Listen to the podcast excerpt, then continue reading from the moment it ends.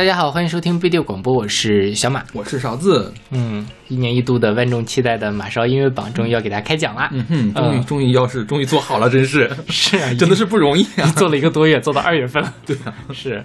然后不过每年每每年也都是比较年的时候放，是不是？是的，是的。今年那个因为那个阳历比较晚，对啊，农农历年农历年比较晚，所以就对。然后这一期和下一期估计差不多，正好是在春节前后各有一期。嗯嗯，对。然后希望大家在。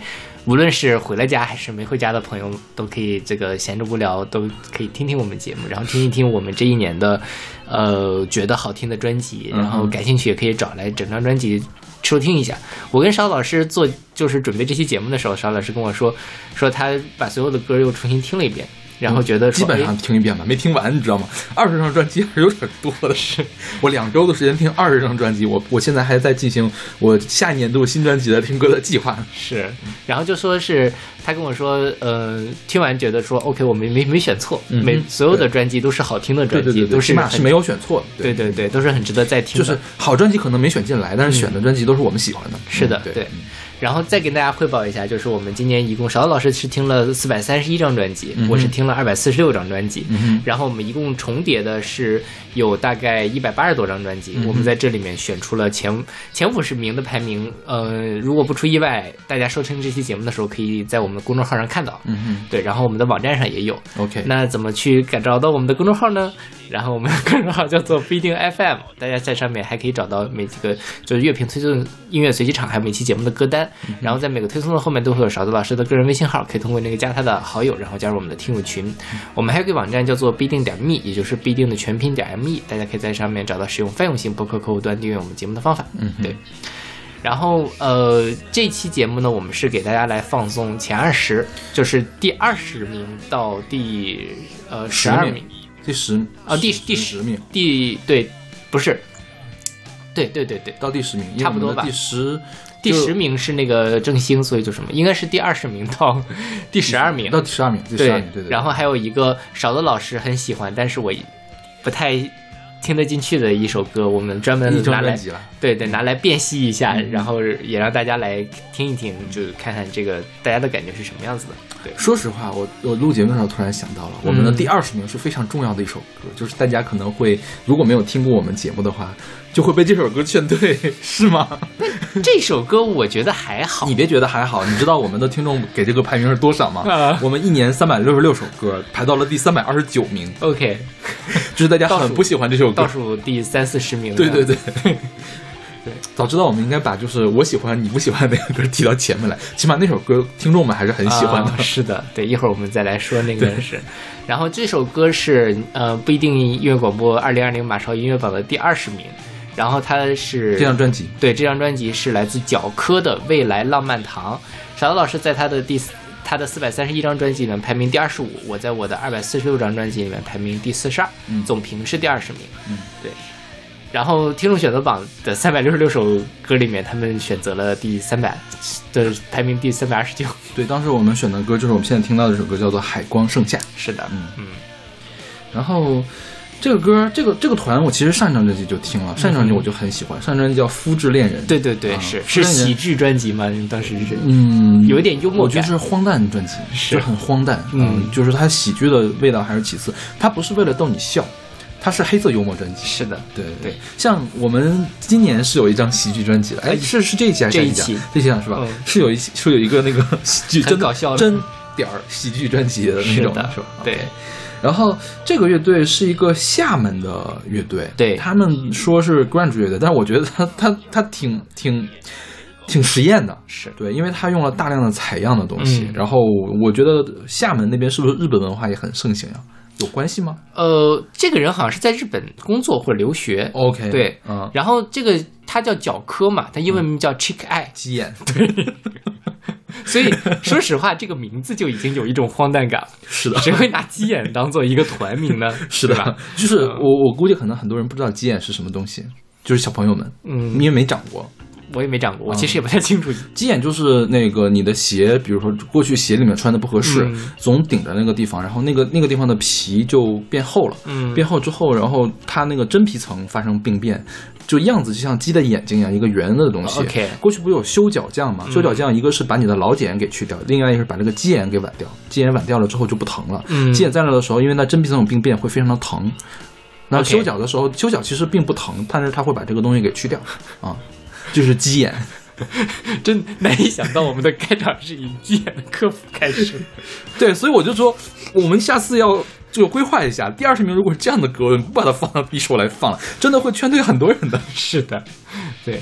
然后呢，他们这张专辑叫做《未来浪漫堂》嘛，它的创作实际上是在日本的静冈县完成的。嗯哼，然后他们角科现在是有应该是三个团员，嗯哼，然后主创是厦门人，剩下两个人好像都是日本人，那都是日本人呀。好像是日本人。对，所以他是相当于是一个跨国团体了。嗯嗯，就他们的资料特别特别少，是因为去年他那个复制恋人也没有入选我们前二十，所以我没有查过。嗯，今天查的时候发现，哦，也没有任何的媒体介绍，也没有任何他们自己的这个东西。经常就是说，比如说谁谁谁谁谁在哪个地方有那个叫巡演，嗯。然后角科是那个嘉宾艺人，然后一句话介绍，OK，然后其他所有介绍都来自他们的专辑介绍，嗯，就就就就很神秘，你知道吗？是的，，然后他们的歌其实搞得也很神秘，就是有点不太知道他们想干嘛。对，嗯，是。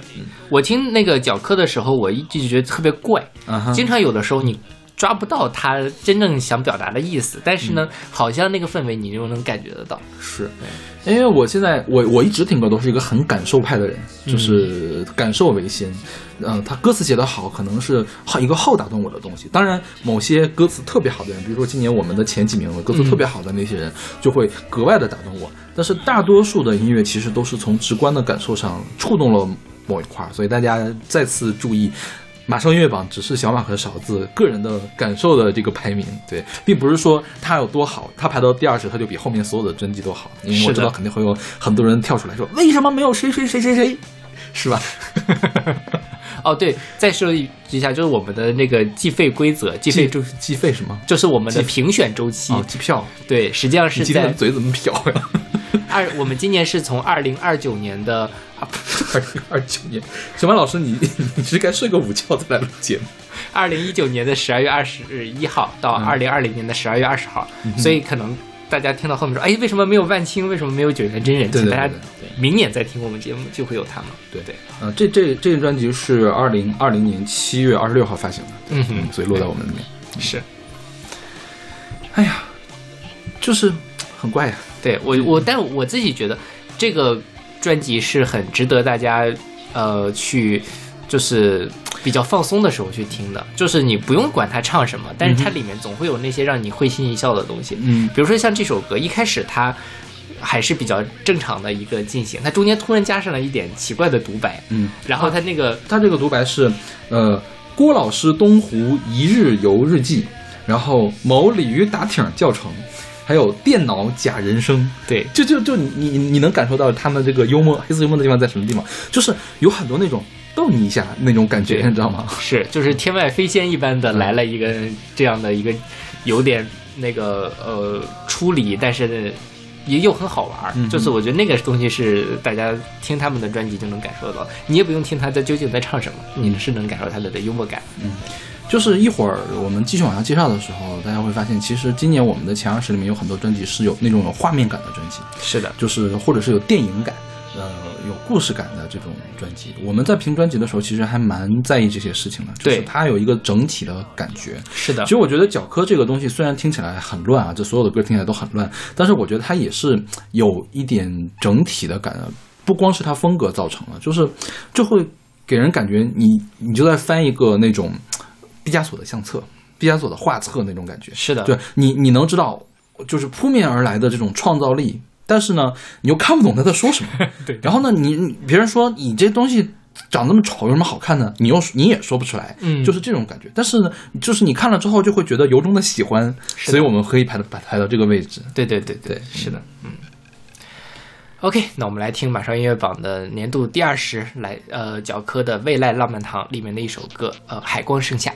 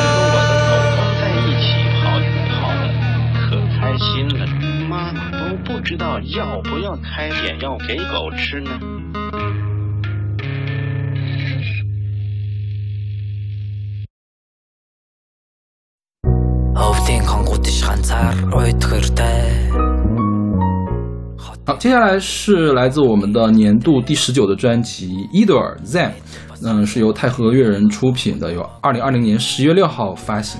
我的排名在四百三十一张专辑里面排名第四十，小马在二百六四十六张专辑里面排名第二十五。然后我们现在听到的歌是《Purple Dream》，呃，这首歌也在我们的听众选择榜里面，当时是三百六十六首歌里面排到了第二十九，是一个很高的一个名次。是的，对，就难得呀，很难得。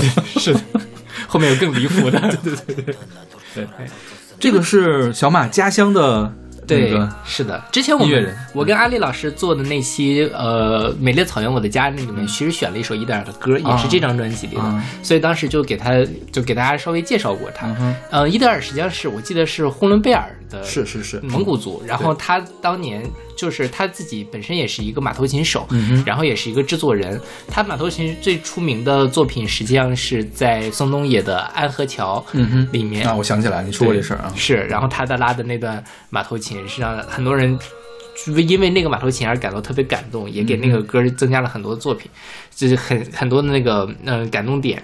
然后另外一个就是他今年给郭采洁做了一首歌，嗯哼。嗯，那那个歌非常好，我就特别希望郭采洁今年赶快发一张全长的录音专辑，是这样我们没准能进我们前年度前二十呢。是的，郭，采洁唱歌真的是太棒了，对就比她演电影要强。不知道，就是她演电影是尾部的那个级别，嗯她唱歌起码是脖子部的吧，对吧？对吧？是，就是你说她的头部有点过了，但是她起码在脖子这个地方。对，郭采洁在唱歌的时候是非常有特点的，无论是她的音色还是她的那种表达的方式。而且她整本人的气质其实也很够，我觉得。是你你我就很纳闷儿，你说她她这样有个有气质的人，就是她可以有小女生的气质，无论是可爱的小女生，或者是另类的小女生的气质的人，为什么要去演顾里呢？我觉得演顾里这件事本身也不可怕，他把自己后面就变成了顾里这件事情就很可怕。其实我觉得不是他变成了顾里，而是说他演了顾里之后，之后所有的电影角色，顾里的角色都让他去演了，因为片方会这么去考虑。对对对，这这个就很可怕了。其实也不是郭采洁的事情，嗯对，因为早年间郭采洁是被陈珊妮调教调教过的，对就音乐上还是很牛逼的。是他只要碰到比较合适的音乐人，就是可以大放光彩的这种。对，是。然后从郭采洁这个故事，我们可以看到，这个伊德尔其实是一个呃跨度很广的。他一方面可以挖挖掘他本民族的东西，另外一方面，他也可以把这些呃各种各样的呃元素和现在比较流行的，比如说这个呃电子乐、呃 urban 音乐，然后包括嘻哈什么的融合在一起。嗯然后他其实是一个能力非常强的音乐人。是，就这张专辑，我当时在介绍给小马老师的时候，我其实是有点犹豫的，因为第一，首首先这个第一是小马老师家乡人的专辑，蒙古的专辑，而且他。用了很多蒙古语的演唱，那几乎没有国语的汉语的演唱，是不是？是的，有英语的有英语和有蒙古语的演唱，对。然后呢，但是另外一方面，我觉得这个风格有一些过于的呃欧美流行，就是偏向欧美流行。我有点担心小马老师不喜欢这样的风格嘛，但是我觉得还是应该介绍一下，因为我特别的喜欢。然后呃，就没有想到小马老师也很喜欢了。排的比你还要高。是的，排的居然比我还要高。然后，然后其实大家有没有印象？我们在做听众选择榜的时候讲到了那个极狐，就是一部分的那边彝族的那个专辑。我觉得伊德尔的这个专辑就比极狐的那张专辑高到不知道哪里去了。啊，是的，嗯，对，就是当然，一方面可能是因为伊德尔本身是一个制作人，所以说他他会玩很多很多的东西，他可以把这个民族的跟世界的在音乐层面结合起来。啊，这就是我说极狐当时没有做到的，他就是在用一个世界，用一个呃整个世界范范范围的流行的东西去唱民族的事情，对对世界世界的呃西方的音乐方式去做呃的民族的音乐叙事，对这种民族的叙事。然后伊德尔是真正的把这个叙事方式也给改变成民族的了，就是融合起来了。我觉得，所以他这个是做的比较高的，而且他整张专辑其实还是呃有一个核心，他在讲回家。对讲他的故乡的事情。你看他首发的三张单曲，一个叫《Let's Fly》，一个叫《Going Home》，一个叫《Steps Calling》，他们三个整个是连起来的，是整个的一个故事，讲回家的这样一个故事。是他这个呃专辑名字 ZAM 其实就是蒙语里面道路的意思 OK 所以它整个就是在讲这么一个事情。嗯哼，对，然后它里面其实呃一方面。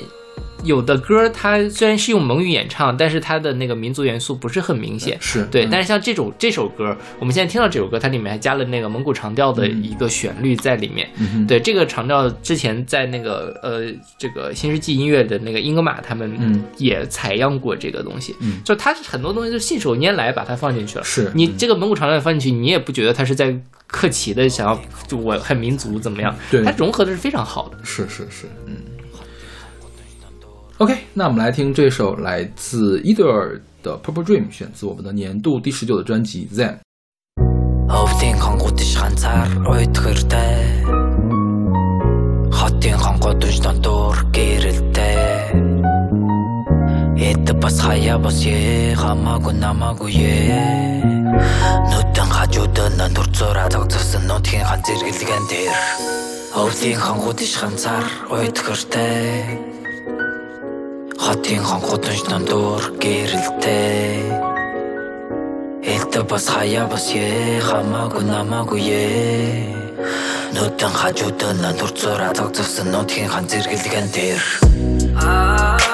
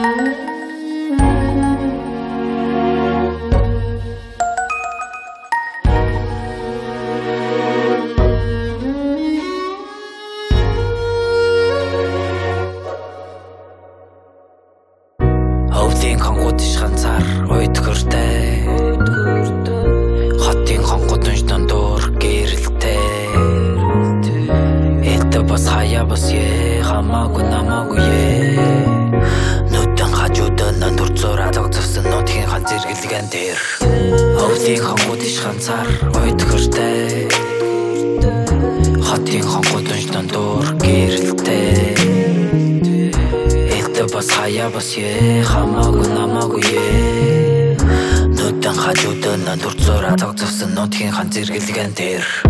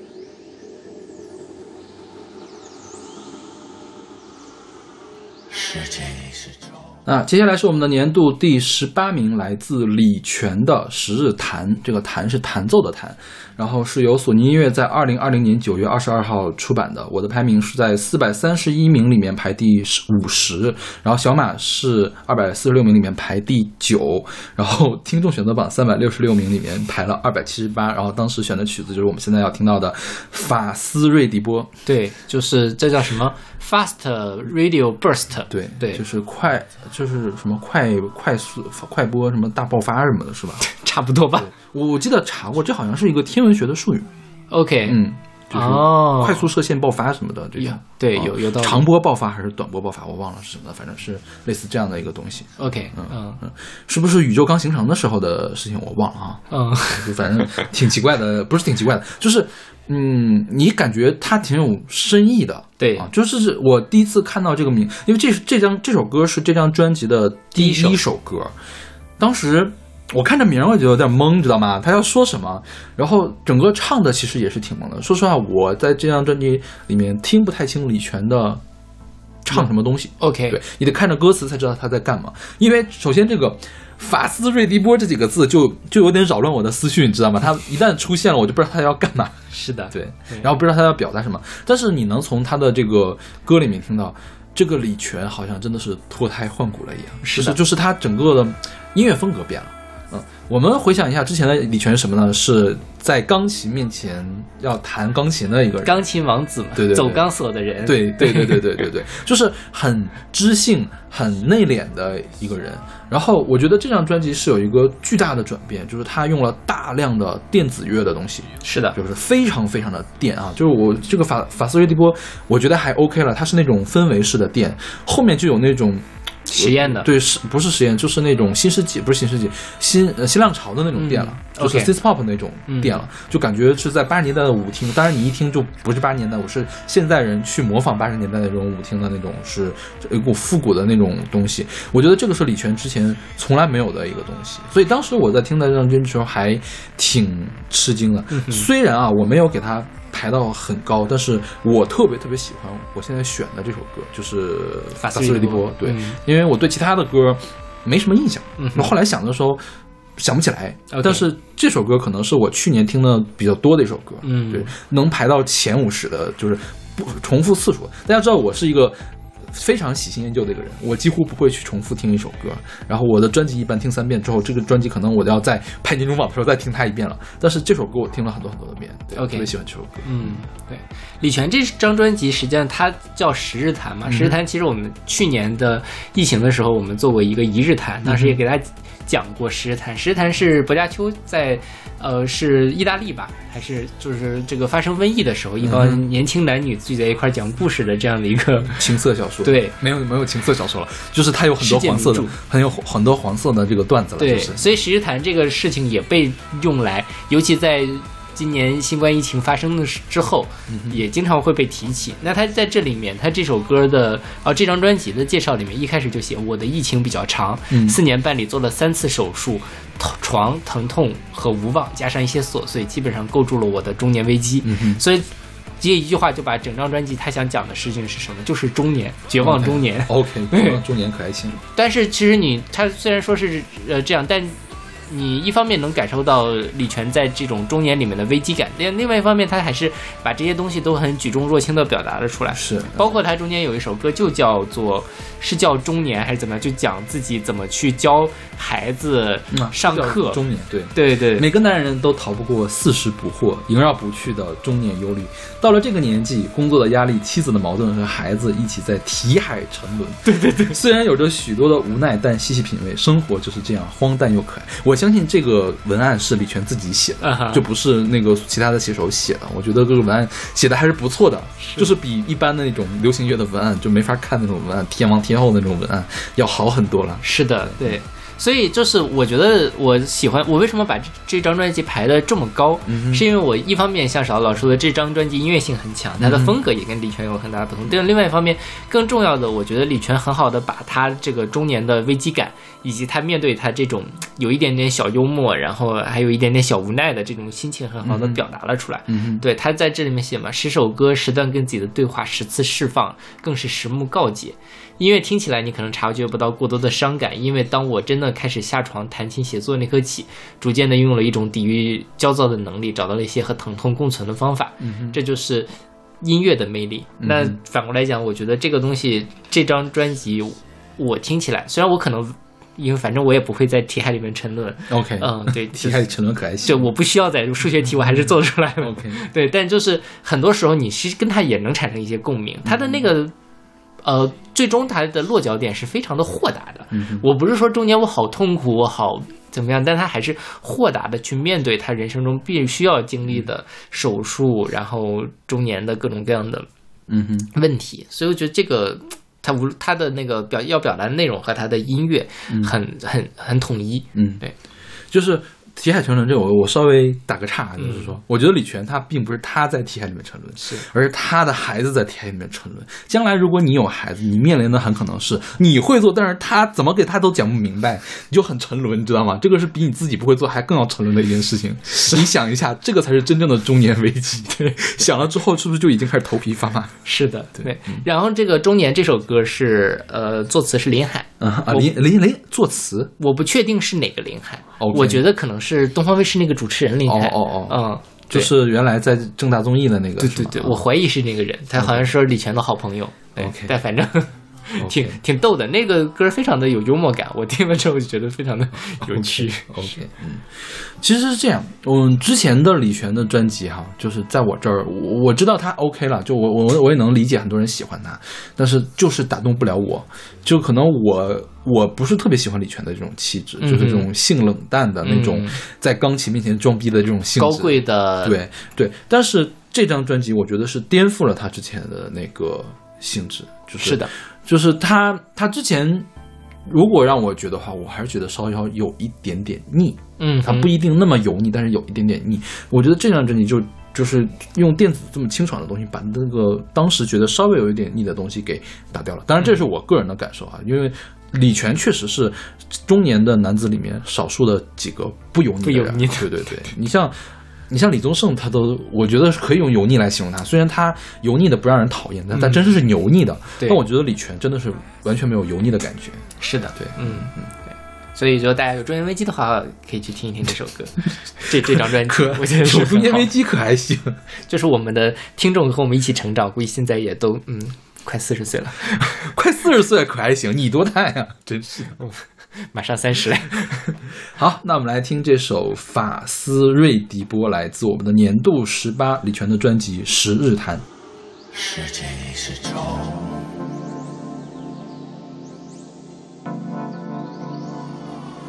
飞船在上空。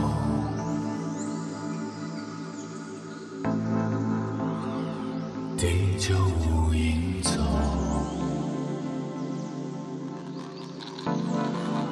前方是怅怅黑洞。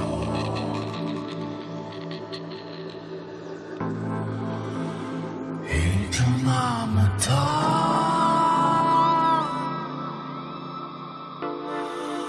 我去哪里找回忆？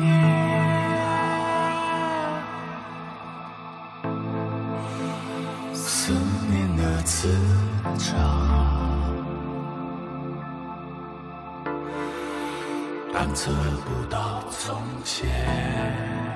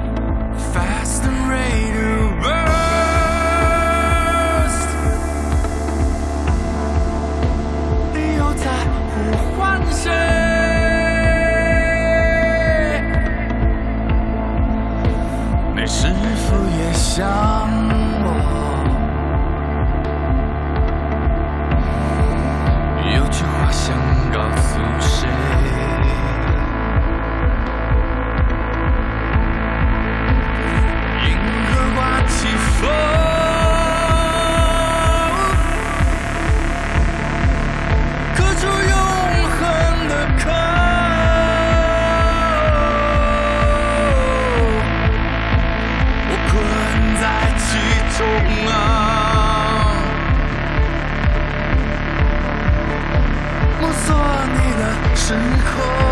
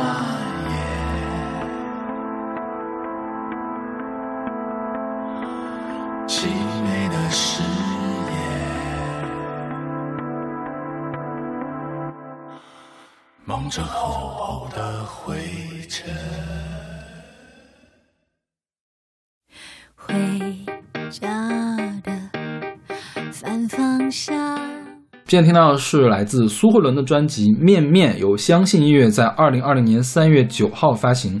呃，我的排名第四呃四百三十一张专辑里面排名第三十三，小马在二百四十六张专辑里面排第二十六。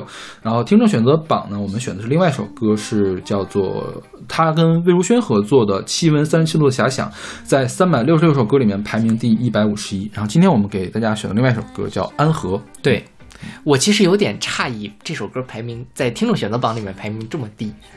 就是你说的那个苏慧伦和、呃、对对魏如萱合唱的歌是吗？对，因为我觉得这张专辑就是苏慧伦这《面面》这张专辑，在整个这一年来说都是为数不多很优秀的流行专辑。嗯对，就是它是那种华语流行工业里面能现在能做出来的顶级作品。OK，对嗯，苏慧伦，大家就是他好久没有发专辑了，他上张专辑是十七年前发的吧，十三年前发的嗯哼，专辑，就是对。很久没有他的动静了，是的。就都以为他不会再出来了，对。感觉是结果没想到一出来之后质量还这么高。是对我当时在跟阿丽老师聊过苏慧伦这张专辑，然后我就说这张专辑，我给他听了这两两首歌，魏如萱的那首歌，还有这首《安和》，他就说哎怎么那么像田馥甄？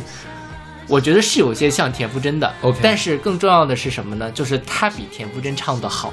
之前我们有过一个论断嘛，田馥甄就是华语女歌手的金线。OK 我觉得苏慧伦是超过了这个金线的。OK，嗯如果田馥甄来唱，比如说《安和》这首歌，她也气质其实也比较贴，但是她嗯可能会唱的比较吃力。矫情，对对，但是就你能感觉到那种矫情的感觉，是啊，但苏慧伦非常爽快的、非常清爽的、真诚的把它里面的东西给弄出来，你会觉得这个歌唱的事情就是苏慧伦现在在想的东西。嗯哼，对，然后他这个专辑叫《面面》嘛，他的整个的一个专辑的概念就是说，他用一些歌来去讲人生的不同的面，嗯哼。比如说像这首歌这个安和，它就是就是所谓的人的反叛面，嗯哼。他讲的是说我怎么去呃这种人生中的小叛逆，我怎么去告别安逸的日常，就是呃不想回家。，OK，他好像就是也不是说有多苦大仇深，但可能就是说苏慧伦年纪也不小了他在这种时候，我我还能够保持一种小女生的心态，我还可以偶尔的去呃偏离我人生的轨道，去做一些小小的叛逆的事情。OK，嗯，然后这首歌是 Hush 写的，也很 Hush，所以的这是我为什么选了这首歌，因为我很喜欢 Hush 的创作。天哪，原来是这样，怪不得你上次对那个郑兴的那首歌那么有意见，因为没有选跟 Hush 合唱的是吗？是了，就是我们的年度第十吧，是不是？嗯是那个正兴的呃眼泪博物馆。对然后呢，我们听众选择榜当然选的是什么呢？过什么来着？过于喧嚣的过于喧嚣的孤独。然后小马老师对这个很有意见，说你为什么不选他跟哈斯的那首《阳台》？对，以后小马老师如果有意见，可以他来做这个听众选择榜的候选。那倒也不用，都都是很好的作品。他跟苏慧伦跟呃魏如萱那首也是非常好的就是那首歌好像在整个的乐评里面，大家会更喜欢那一首。嗯哼，对，就觉得那首歌更更复杂，然后更丰富一些。嗯这首歌呢，就是一个嗯、很经典的，我觉得就是一零年代的华语流行歌。嗯哼，但是真的是 太久没有听到这样的作品了。我们来念一下都有谁参加了他这个创作吧。有陈慧婷，陈慧婷是 T Back 的那个人嗯主唱对吧？嗯然后葛大为，葛大为是经常给徐佳莹写作词的那个人。对然后有黄轩，就 Yellow 里的那个黄轩，然后还有张震岳，然后有黄韵仁，黄韵仁是写什么？写无底洞的那个人。啊，这样吗？对对对 OK，然后还有艾怡良，嗯嗯，对。还有黄韵玲做了很多的这个制作，制作，对对对，所以这也是那个台湾流行乐坛的顶配的是是是是是，对啊，呃，其实说实话，我给苏慧伦这张专辑排这么高的名次，一方面是因为它确实是，就是你你你每年可以听到很多类似的这种，呃，你说的难听一点，就是没有什么特别大起伏的这种流行专辑，就是说呃你跟他，你跟我说，可能十年前、二十年前出这样的专辑，我也不奇怪，对。但是苏慧伦她是现在这个年代少有能把它唱好的人，嗯。她比较类似去呃是去年还是前年的梁静茹呀？就是那张专辑，对，就是呃一就是一旦这些老的歌手他再次出现的时候，然后又唱的。刚跟当时差没有特别多，然后加了一点现在的这个元素的这个东西的时候，你才能发现当年那个年代的女歌手们随便拎出来一个都是多么的能打，你知道吗？是的，是的，对，真的是现在的歌手们，我觉得都不太能打，就是你你气质的明气质的比较就非常的明显，是。对。审美的比较就非常的明显，对，对，嗯，就其实我觉得可能很多人是没有审美，是，嗯，对对，对，像苏慧伦这张专辑，我觉得它整个的给我感觉就是一个非常真诚的感觉，嗯哼，然后很清爽，是，然后更重要，它悦耳，是是是是，对，就是现在，嗯，怎么说呢？呃，呃，抒情歌已经写到这个地步了，好听的旋律真的是都被写完了。是，嗯，现在我们对抒情歌的旋律的要求，呃，不要求它像 Forever Young 那么那么牛逼了，不像艾怡良 Forever Young 那么牛逼，的起码就是让你听了能记住，是是吧？对，能记住这一点非常的难。就是对对对，就是大家，我我我给大家做那个听众选择的候选啊，虽然只选了三百六十六首歌，但是我是听了四百多首歌的，就是会有会删掉很多很多那种，你知道吗？我明白，对呀、就是不知不知名的阿猫阿狗唱的很像嗯的那种那种歌，对对对是。所以就是我觉得，呃，华语的主流流行这个品类这几年其实一直都青黄不接，不太景气。是但是每年都还会有一两首，但主要是女歌手的作品，嗯对，都还是能够让我们耳目一新的，让我们想起那个当年华语音乐鼎盛时期的余晖，好像又照到了我们面前。好，说到这儿呢，就是不得不说另外一件事情，嗯铁夫真的专辑没有入选我们的前二十、啊入了前五十吗？没有 哦好像也没有是吧？是，我不太喜欢他那张专辑，我觉得要被被骂了这个。就是就是他就是金线本线嘛就是我觉得田馥甄那张专辑也是有一些好作品的，嗯比如说像他那个什么皆可，嗯他那个其实我后来我一开始因为它是先行单曲嘛，我听了之后还是呃循环了一阵子的，但是整体上说，我觉得那张专辑还是没有一个特完成度还是比较低。嗯哼，然后田馥甄这几年的老毛病还是没有改，老毛病可还行？什么老毛病就是他还是特别喜欢去唱一些他自己可能不太能驾驭的作品。？OK，对，就是无论是他的主题，还是他的那个呃这个编曲，还是什么样子的这个东西，我觉得都是有点超出他目前的能力范围的。OK，那在这种情况下，他的有一些好的作品是比前几年好一些了，嗯但是当然他以前的，比如说像日常啊那里面也是有一些我很喜欢的歌，但整体上讲，我不会认为那首那张专辑是好专辑。OK，对，嗯哎呀，但是他还是希望田馥甄能够继续努力的创作，加油。哎，而且现在和乐音乐是田馥甄当老总吗？还是怎样？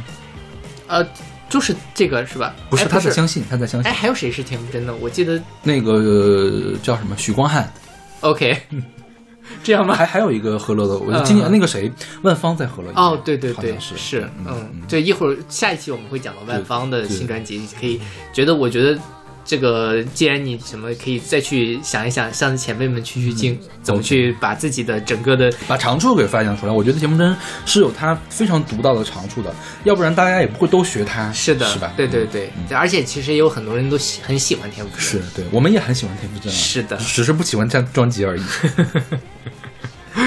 OK，那我们来听这首《安和》，来自我们的年度第十七名苏慧伦的《面面》。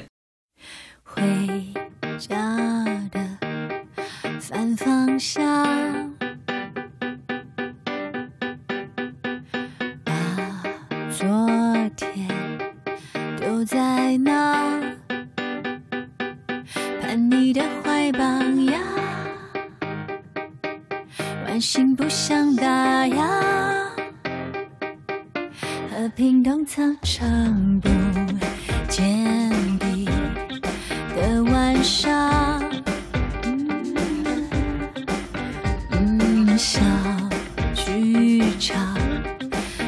着光，戏弄我的时长，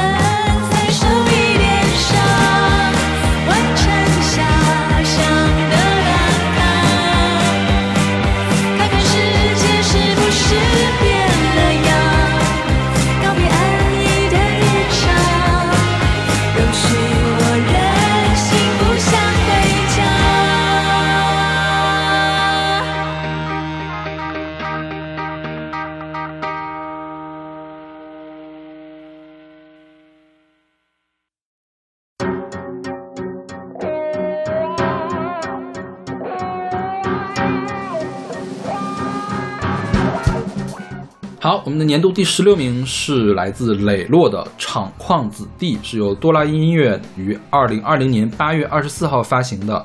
我呢，在四百三十一张专辑里面排名第二十七，小马在二百四十六张专辑里面排名第二十二。那我们当年的选曲呢是与与父辈不一样的活法，也就是我们现在听到的这首歌，然后在听众选择榜里面是三百六十六首歌里面排第三百五十八。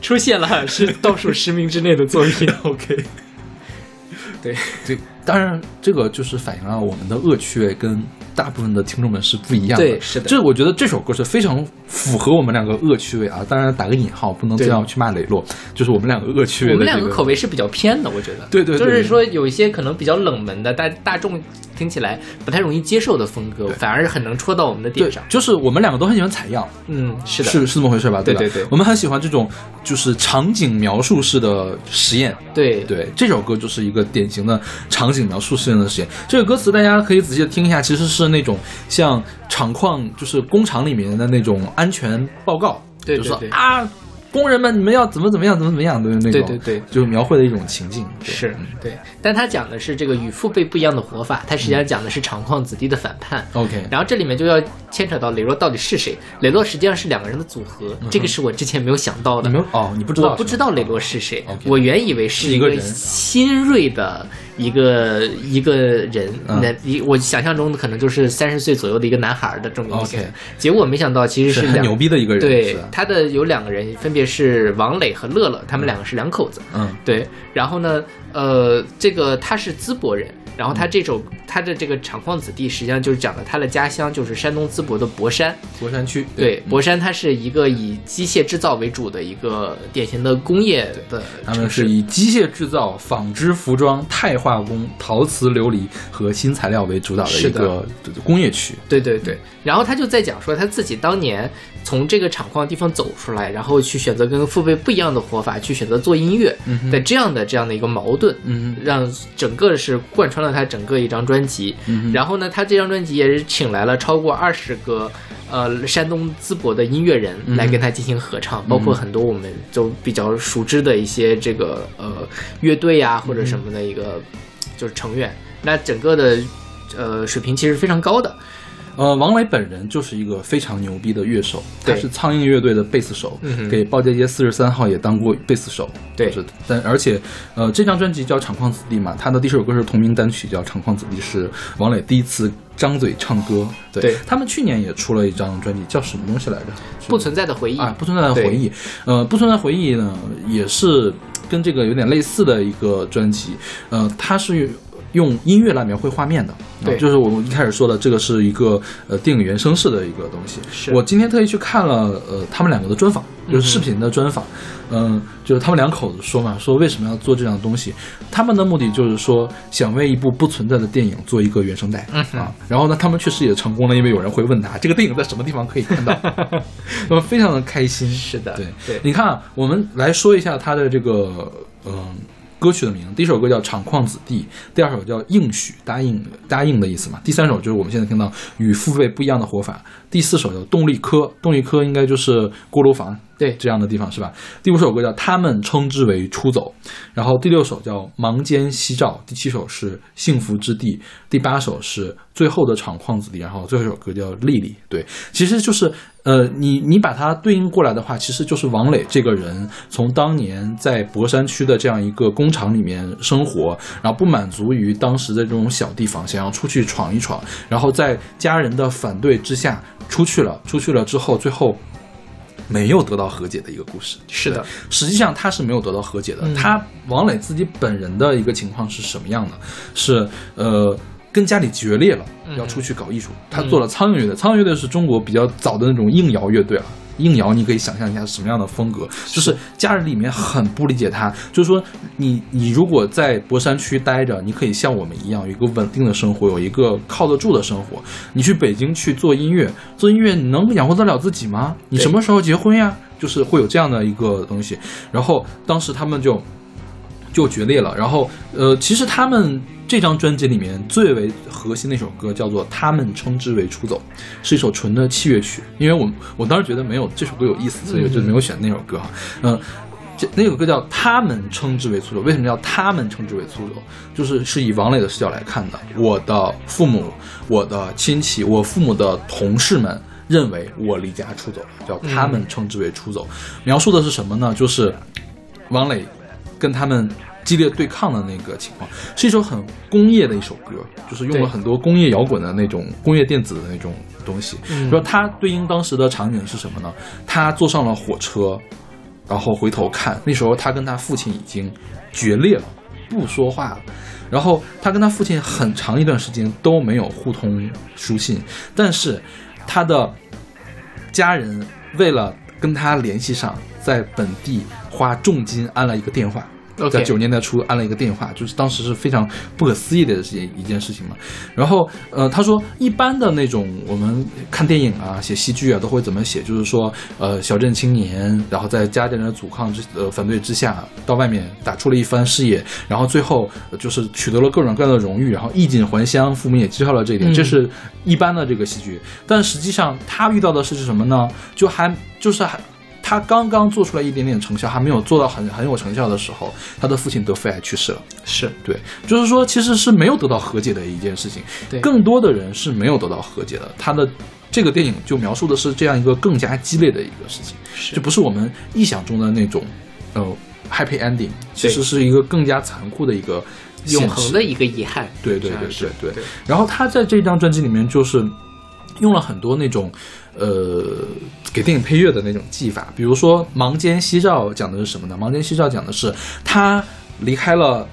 呃，家乡之后，回忆他小的时候，盲间是麦芒，就是夕阳，呃，放学的时候夕阳西下嘛，然后小孩儿一般都不愿意马上就回家，然后就可以在麦田里面玩儿，然后就是麦麦子的那个尖儿映照着这个夕阳的场景，叫做盲间夕照。嗯对。但是呢，他今年、去年、去年过年的时候回到家里面看，因为博山区那边一直在改造嘛，那台麦麦田已经不在了啊。对，就是就是，我觉得这些，我觉得可以把他们叫做艺术家了。就是他们也自己说，我们不是歌手，我们不是音乐人，我们是玩声音的人，嗯就是我们是要做用声音来做事情的人。就是我觉得是。嗯，更高的一个层次，以更高一个层面来玩东西的一个人，一是的个组合了吧，相当于对是对是。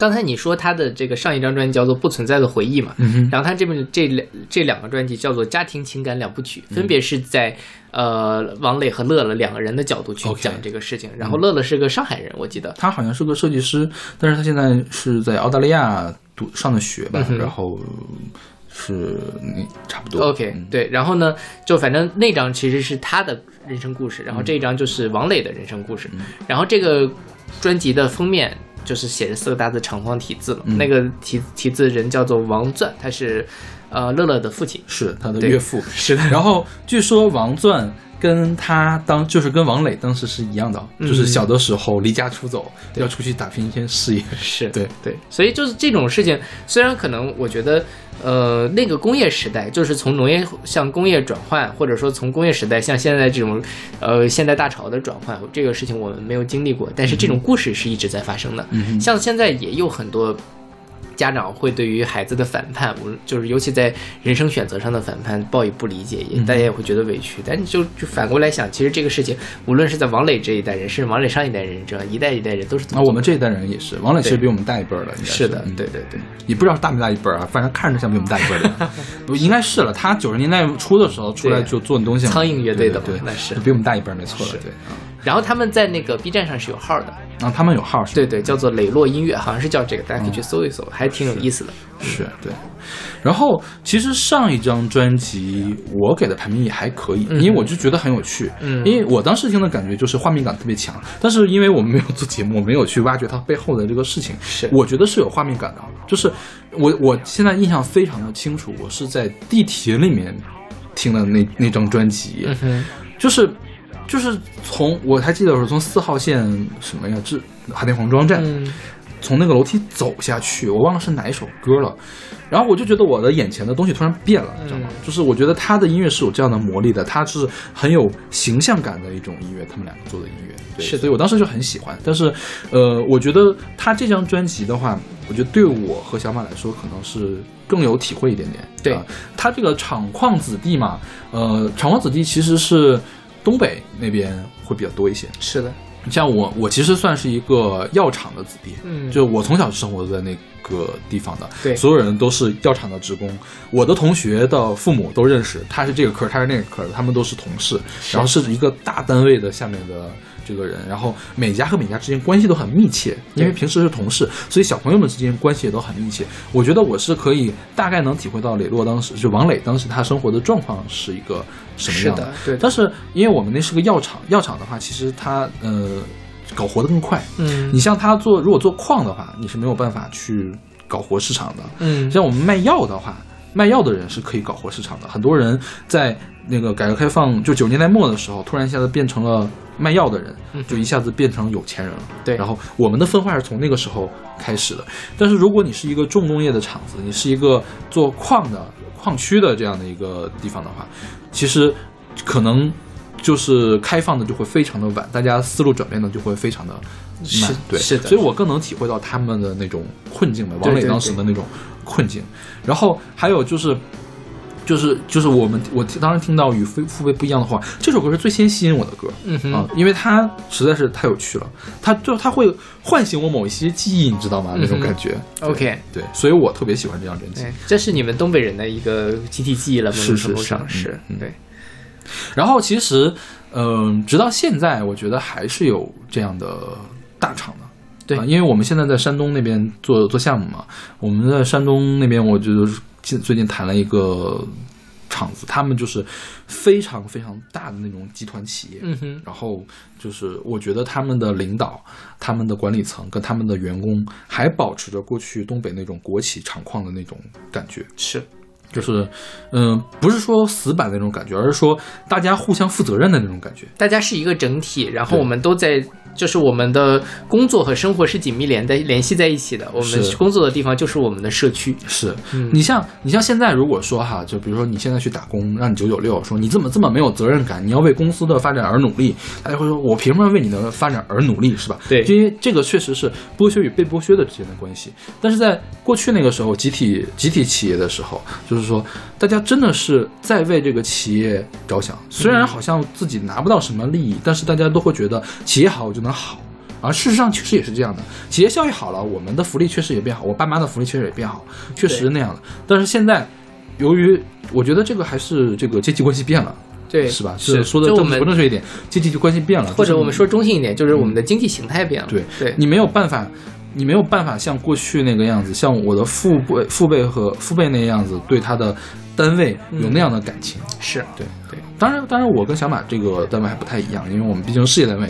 是，我觉得就是，尤其是私私企的这种单位，你没有办法要求一个员工对老板忠诚啊，忠诚可以，但是没法爱了，是的是吧？对对对对对。但是那个时候的厂矿，我觉得王磊的父亲肯定是爱他的矿的。嗯，对，就其实就即便没有说出来，即便可能一辈子没有说出来我爱这个矿，但是那个那个感情就是一种爱，是是的？是的，对，嗯，就我非常推荐大家去完整的听一遍这个专辑，就是带着这样的一个背景去想象一下王磊整个一个人的这样一个生活，真的是很有趣的一种经历。是的，是的，这也是这种，我觉得这也是为听听专辑的魅力。嗯哼，呃，这就是你把一个东西从头到尾，你慢慢就会进入到那个情境中，然后你脑脑子里面的画面就一点一点展开了。OK，好，那我们听这一首与父辈不一样的活法，来自磊落的《厂矿子弟》，是我们年度第十六的专辑。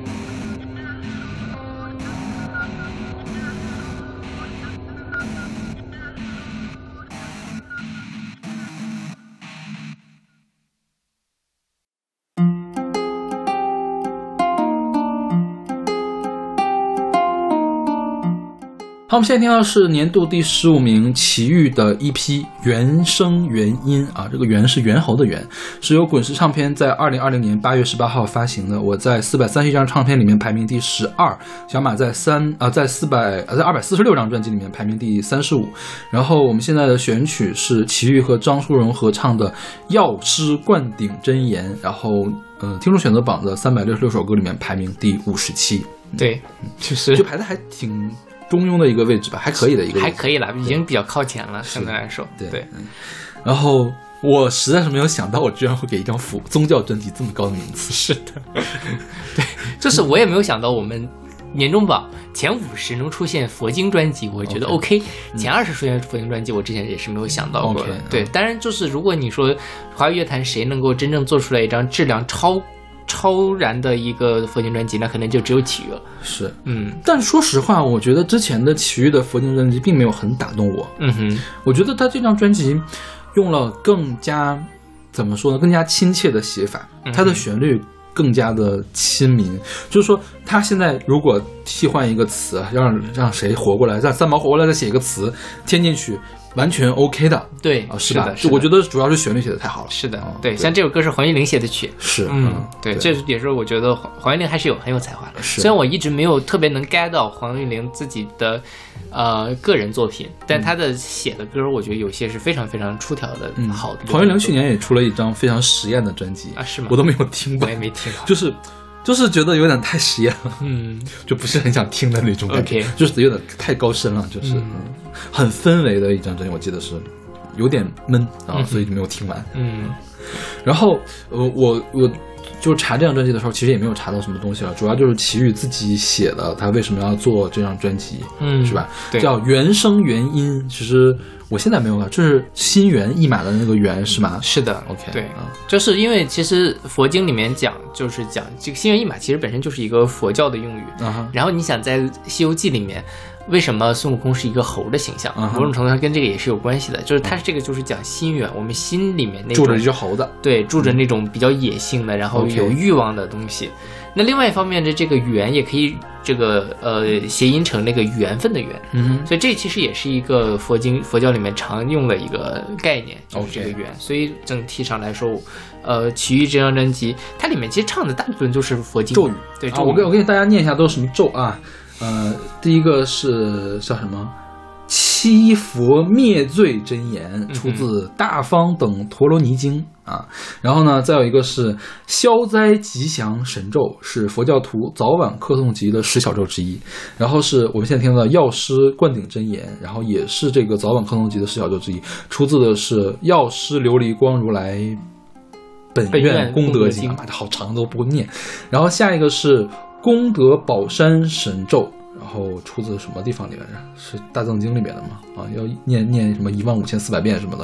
然后再往下一个是虚空藏菩萨咒啊，这个东西就厉害了。这个东西据说念了之后可以提高记忆力，因为虚空藏菩萨是不是管这个事儿的？OK，这样吧，对 对对，他这个全名叫什么？叫这个虚空藏菩萨一持不忘咒。OK，对哦，就一持不忘嘛，对，一持不忘这就是可以提高记忆力的一个咒。然后最后一首歌是李叔同的《送别》，嗯。他又翻唱了一下《送别》。对。其实我觉得前五首歌比最后的《送别》要好。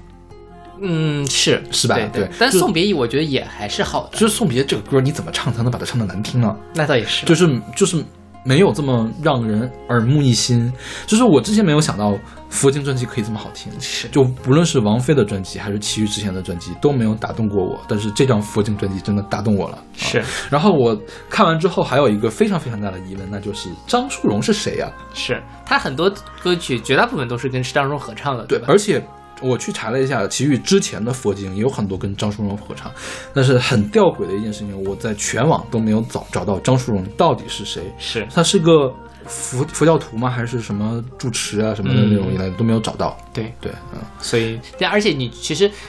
你因为听到的都是齐豫的声音，可能他在是唱和声什么，这事其实你也不太清楚。是，嗯，对，但无所谓了。我觉得整体上讲，嗯、大家也不要觉得它是个佛佛教专辑，就觉得有点吃不下去。大家就把它当做一个反正你也听不懂。外文的呃流行音乐专辑去听，我觉得是非常悦耳、好听的，能够让你放松下来的，身心灵得到按摩的一张专辑。OK，嗯，所以说齐豫还是多出点专辑吧。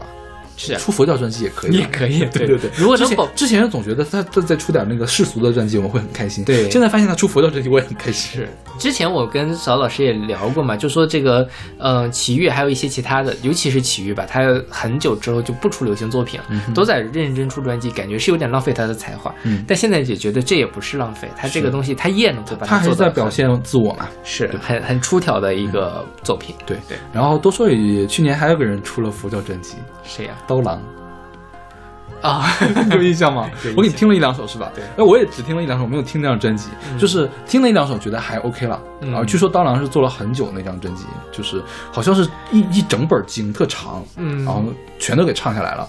我听了两首歌，我觉得还 OK，嗯就是不是？我觉得比王菲的心经好，你知道吗？嗯就是我觉得佛经的金标志，王菲的心经，王菲的心经是处于能听不能听那个界限那个地方。，OK，今天在我这儿还是个很好的作品了。就是我我就很很奇怪，为什么王菲要在心经里面用那样一种音色去唱，啊啊，这个是这个是吧你这么说就是了，对吧？对就是你，我觉得奇遇这个音色就是很适合佛经的一个音色，嗯对吧？就是很很空灵、很飘渺的。奇遇也有其他的音色的，但是他在这个音色里面是故意做空了、做仙儿了的，做出那种神圣感对出来。然后王菲那个音色感觉特别落地，嗯，是吧？对，嗯，就是女女施主的那种声音。那对对，人家本身就是还可能这是道行还是有限吧。对，所以我觉得就是没有那么打动我了。嗯对，是刀郎，再顺道说一句，刀郎今年应该还出了另外一张专辑，去年去年对对，嗯二零二零年嗯，然后也没有听完，就觉得嗯，看刀郎，刀郎对。是，但就是整体上讲，我觉得那张创作上有一点。跟时代脱节了。你当年可能觉得刀郎的歌是，虽然也许 也有一点一丢丢的土，嗯但在那个时候你还是觉得它是很打动人的。然后现在呢，就是他一方面创作上也没有当年那么出彩，另外一方面他还保留着一些当年那种一丢丢的土的气质，然后就有点听不下去。OK，嗯，但是也是很难得，他这么多年出专辑。如果大家爱过刀郎的话，可以去尝试。爱过刀郎可还行，我觉得爱过刀郎的人可能不是很多吧。哎，说起来，我们老板娘特别喜欢刀郎。你可以把这个这样的不用了，不用了，我不，我不会给自己找麻烦的。买一张明年教师节的不用了，不用了，谢谢，谢谢。好，我们来听这首来自齐豫和张淑荣的《药师灌顶真言》，选自我们去年的年度十五齐豫的一批原声原音。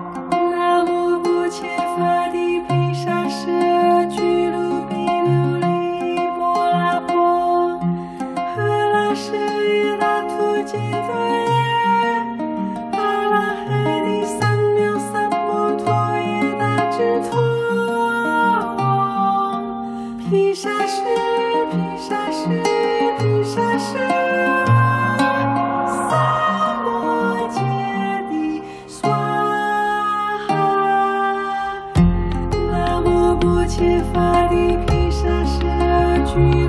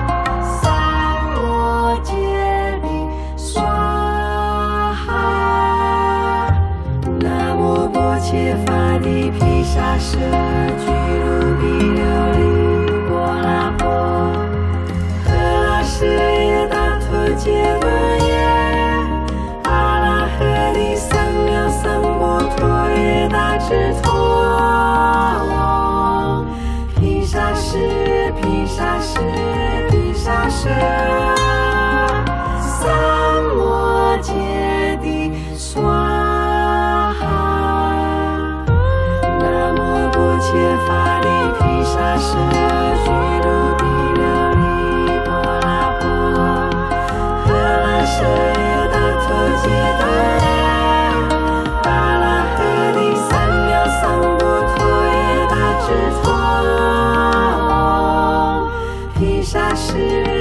沙石，披沙石。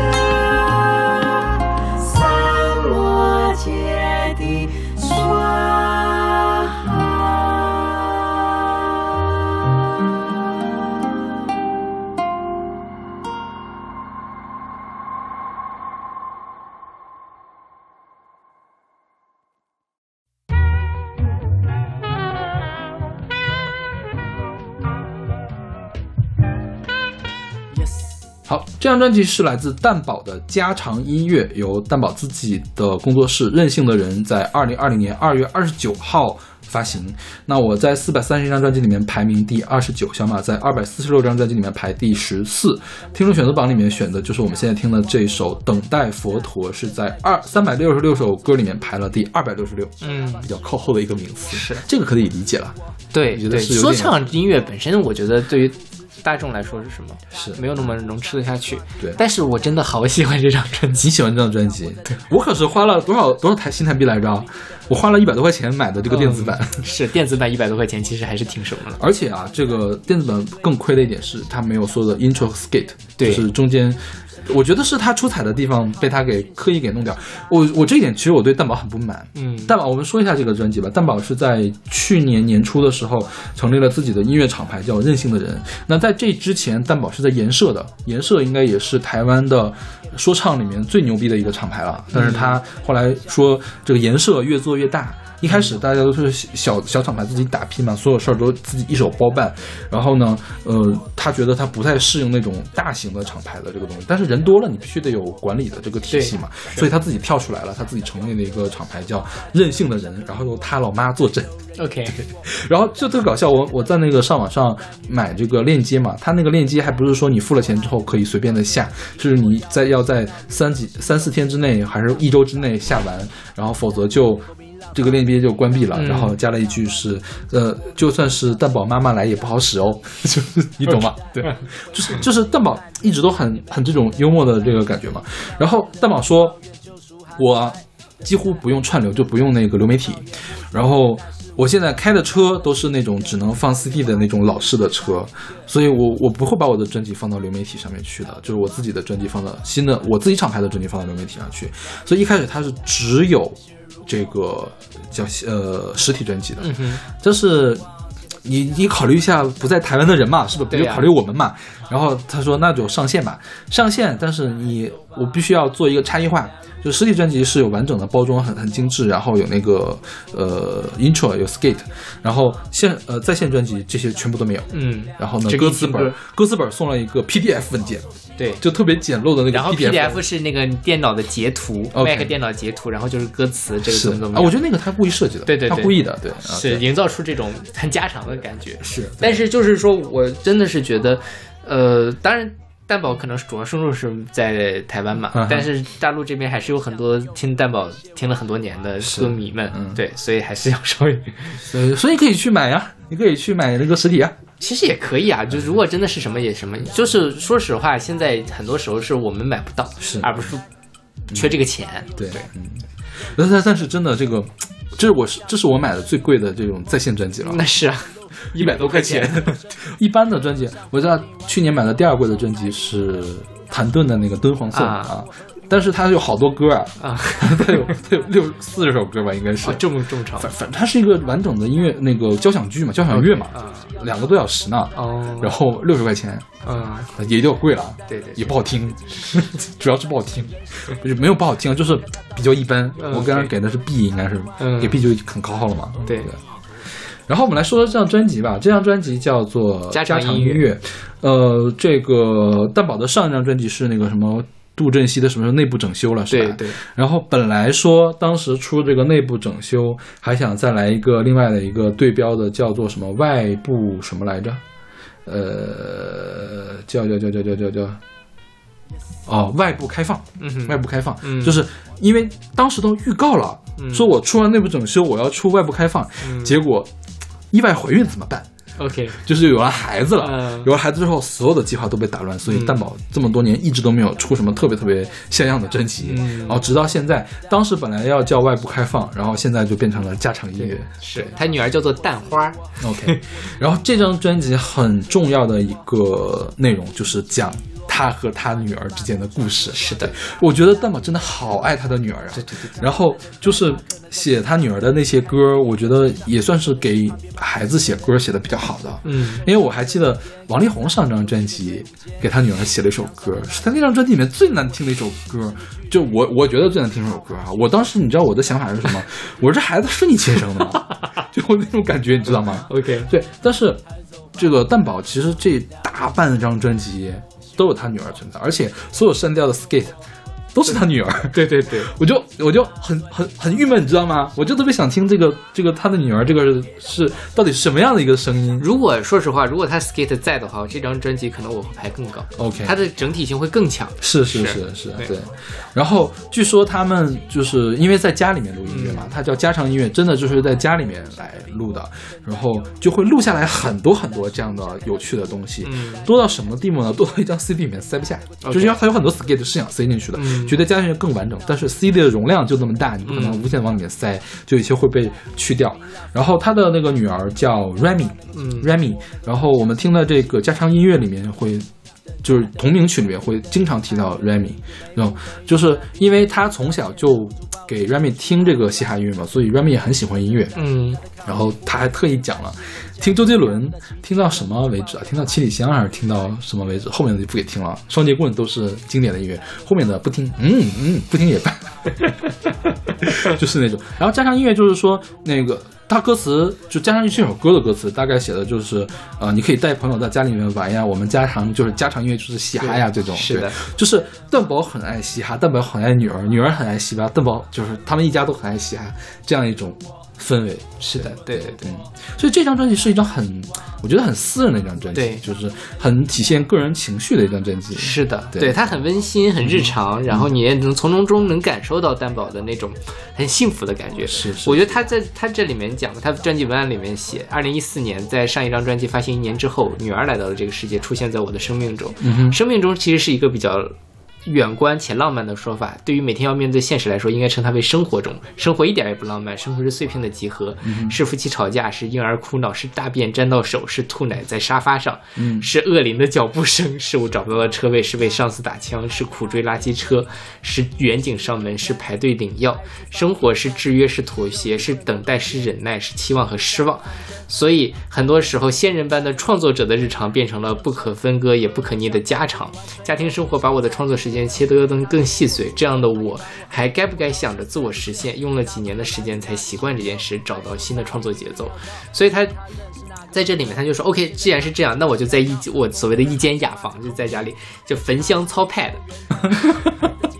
一般叫焚香操琴嘛，焚香操 pad，、然后通过这些东西凑出了这张专辑，就是我的家常音乐。OK，嗯，然后它里面有首歌叫《姑娘》，嗯你知道姑娘是哪来的吗？姑娘就是姑娘，，OK，就是他第一次看到了姑娘，就是大家知道姑娘是什么吗？就是东北的一种水果，啊啊啊叫灯笼果。然后就是因为它的那个外面的那个花萼变成像叶子一样的东西嘛，然后蛋宝第一次看到的时候觉得很有趣，然后说写写下的歌词叫“姑娘比别人多穿一件，但若隐若现，让人多迷恋”。这是一个双关嘛？对我现在突然觉得东北的这个姑娘是不是这么来的？这个名字是不是这么来的？啊，就是因为穿了穿了个裙子，然后很羞涩，要扒开它才能看得到。哇，天哪，好浪漫！突然间是吧那东西天天吃也没觉得怎么样。对啊，所以我觉得蛋宝这个人真是好神呀、对，对就蛋宝的词，我觉得真的是在华语的嘻哈里面是顶级的，他就是四两拨千斤的去讲一些你完全想不到的东西。比如说像这首歌，我们现在听到的叫做《等待佛陀》，它的起起因其实是经典的剧本《等待果陀》，也就是等待戈多啊哈啊，它是取了这么一个东西，然后他在讲说，他其实讲的是我们生活中的这种等待，等一场回复，等一个回复，等一个判决，等一点眉目，等一场暂别，等一句道歉，等等等等，我们就在等，就是这样的一种人生的有一点点小无奈的一种感觉。OK，然后呢，前面都是已已经慢慢进入他的状态了之后，最后他又开始说什么和尚顶头顶玩吹牛，少猜一个六。突然间一个和尚出了来，然后就是阿弥陀佛，我说阿弥陀佛，他就又一个非常奇怪怪的就把它收起来了。OK，就你，你好像说一开始我说要探讨生死，我要探讨信仰，探讨宗教，但好像他最后一个有点诙谐的大渡和尚的出场，把这些东西都又都消解掉了。OK 我们好像也等不到我们的信仰，我们还是没办法化解我们的欲望，但这就是我们的生活。OK，然后他这张专辑里面其实有很多跟佛教相关的，一个等待佛陀，还有一个阴菩萨，嗯就是这个歌。为什么呢？因为他的父亲本人是信仰佛教的，嗯然后因为这件事情，他跟他的父亲的矛盾非常的大，因为他不信仰不信佛，嗯然后他父亲就觉得这个对神明不敬嘛，会招来什么什么的，然后。其实这个也是，而且但是最近他跟他父亲之间得到和解，因为他父亲想通了，嗯。就是如果佛因为你不敬他，他就他就那个什么太小心眼儿了，佛不会那么小心眼的，对，是啊。对，所以就相当于是有一个和解，所以他在这张专辑里面才会有这么多跟佛教相关的意象在里面。对对对，这个 MV 你有看没？哦，看了，这个 MV 是 YouTube 上一个 3D 全景 MV，哦，是这样，就是你可以来回拖着看的那哦，我没有看到那个版本，我看到的就是一个二 D 的版本，就是有一两个只手在那伸着，嗯然后去追一个在蛋堡的唱片店里偷了一张加长音乐专辑的一个人。哦，那个是不是动画的，是吧？是动画吗？不是动画，不是现场拍的。嗯后来他发了一个那种三 D 三 D 全景动画的那种，啊啊就是就有个大佛在那抬手抬手，然后 OK，很猎奇的一个东西。就我没有看过你那个，但是我说的那个二点 V 也很猎奇，就是有个两个人，就是你像僵尸一样的伸着两只手去追一个人，对那个东西像是电脑做出来，也像是绑在摄像机上，然后伸出了两只手，反正很诡异，对，很好的。对，我觉得，我觉得这个蛋堡他不。嗯你刚才说歌词很棒嘛，嗯其实他的音乐也很棒。蛋宝是在台湾最早玩三爵士的人，嗯然后蛋宝我觉得可以算是华语华语华语音乐爵士嘻哈之父吧，对对可以吧？就是他是引领潮流的那个人。我觉得这张专辑所有的东西他也都做得很棒，音乐上来说也是没得挑的。然后他用了大量的采样，其实他在家里面做，其实资源是受限的，嗯很多采样是不好采的，他会需要很多的 trick 才能做到我们现在听到的这样一个东西。是所以我觉得花一百多块钱也不也不亏了。对对对，是非常非常优秀的一张专辑。对对对对。可惜的是，大家没有办法完整的听到它。对，就是，但是我觉得是大家可以去看一下他放放出来一些 MV 啊之类的，就结合起来还是很很很棒。然后这个等待佛陀应该是早就在接生上面放了 demo，是嗯我没有听 demo，跟这个一不一样，可能是不太一样了。嗯哼，对，好，那我们来听这首《等待佛陀》，来自我们的年度第十四名蛋堡的家常音乐。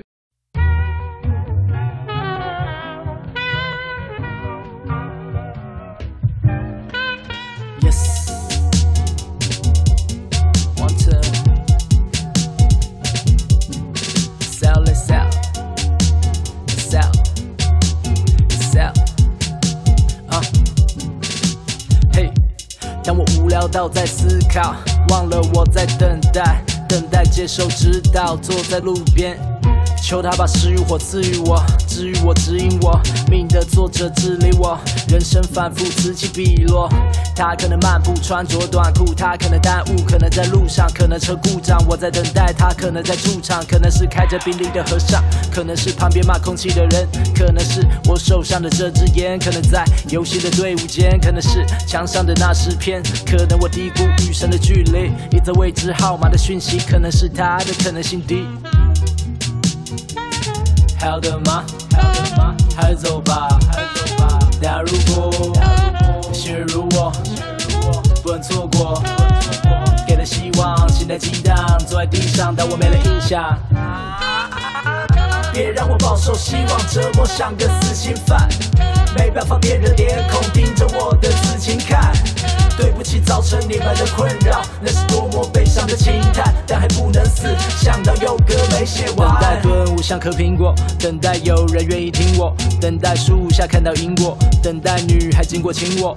等待能够停火，爱能够引导，车能够停妥，药能够醒脑，运能够行走，春能够提早提早，提早，提早。等待雾能够明朗，伞能够抵挡，泪能够平躺，乱能够清唱，我能够影响，谁能够欣赏，欣赏，欣赏。等待，等一个回复，等一个判决，等一点眉目，等一场暂别，等一句道歉，忍不住抱怨，救赎还不来。等待，或许那等待是他的考验，或许那忍耐是我的教练，看不到奇迹，忍不住抱怨，我还是不明白。Yeah。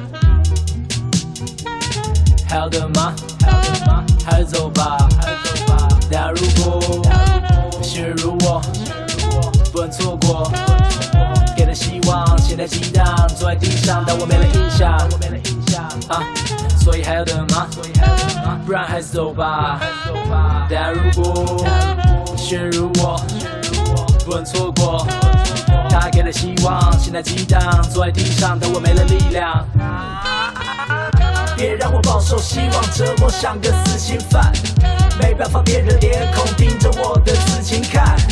对不起，造成你们的困扰，那是多么悲伤的轻叹，但还不能死，想到有歌没写完。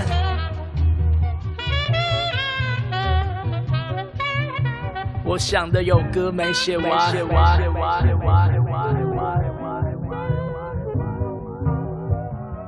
Yeah, yeah, yeah. 鞋子帽子不搭，害怕他人眼神，衣服湿了又干，IG 发了又删，肉体困在路边，神又像只风筝，梦到自己在赶路，为了普度众生。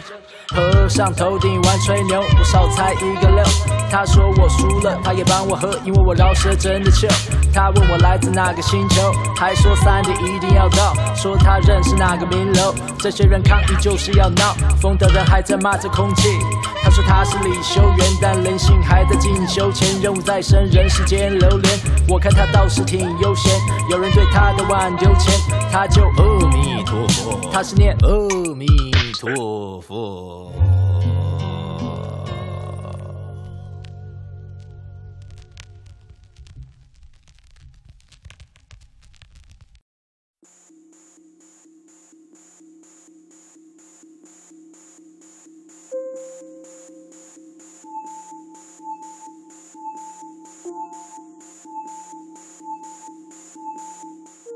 那我们年度第十三名来自林强，是一首一本 EP，叫做《光明的路》，是由滚石唱片在二零二零年三月二十八号炒的一个冷饭。我们是在录节目的时候才发现这一点啊，我们一会儿接着说。嗯，那我在四百三十一张专辑里面给它排到了第二十三，小马在二百四十六张专辑里面排了第十九。然后现在我们听到的歌叫做《单纯的人》，听众选择榜的三百六十六首歌里面排了第一百三十二。嗯，相对还算比较靠前。嗯，林强我们之前有介绍过，是吧？是的对，林强这个其实这张专辑是什么呢？这张专辑是《千禧慢播》原声带里面四首歌挑出来，OK，就是完全出在里面了。嗯对我是在今天做节目的时候才发现这一点，因为我之前没看过《千禧慢播》，我也没看过。对，嗯，然后也没有想到这是二零二零年、二零零零年初做的东西。是，就是你跟我说它是二零二零年做的东西，一点儿都不违和，是吧？对对对，是的，是的要不然我们也不会选进来的。这个其实是不符合我们的这个入选规则的。但是我们都查都查完了，不可能再去换榜去了，对是吧？，而且我相信大家也都没有，很多人都没有看过《千禧漫播》，所以对单独拿出来，这是一个脱离电影原声带，也是非常非常优秀的作品。是对。然后《千禧慢播》这个就是我们现在听的什么来着？也一样的。一样的单纯的人。啊单纯的人，单纯的人，好像今年又发了一张《单纯的人》的那种 EP，就是做了五六个混音的那种，嗯。但是没有收录原版的，也是林强来做的。我不知道是林强自己想要做的，还是说真的是在滚石唱片在炒冷饭了啊？就是当时我看到林强发了专辑，我都非常的兴奋，你知道吗？是啊，因为林强的上一张专辑是九几年的了，我看看啊，上一张的专辑是一九九四年的《娱乐世界》，OK，对我还以为他又做新东西了呢。对。对，林强其实这几年一直在坚持做电电影与配乐，对，但他最之前其实是他的台语歌《向前走》，是最早是在台湾的这个台语歌历史。新台语歌运动的代表作品，对对对。他是跟伍佰他们在一波的，对，是嗯。非常重要的一个作品。对。然后我们看一下他配的电影配乐都有什么。有《南国再见南国》《千禧慢播》《三峡好人》《Hello 树先生》《天注定》《刺客聂隐娘》《路边野餐》，然后《地球最后的夜晚》还有《嗯江湖儿女》对都是他配的。是的，嗯。就是非常高产的对。一个。贾樟柯基本上所有的电影是不是都是他给配的乐啊？还有侯孝贤也是，对。对，嗯。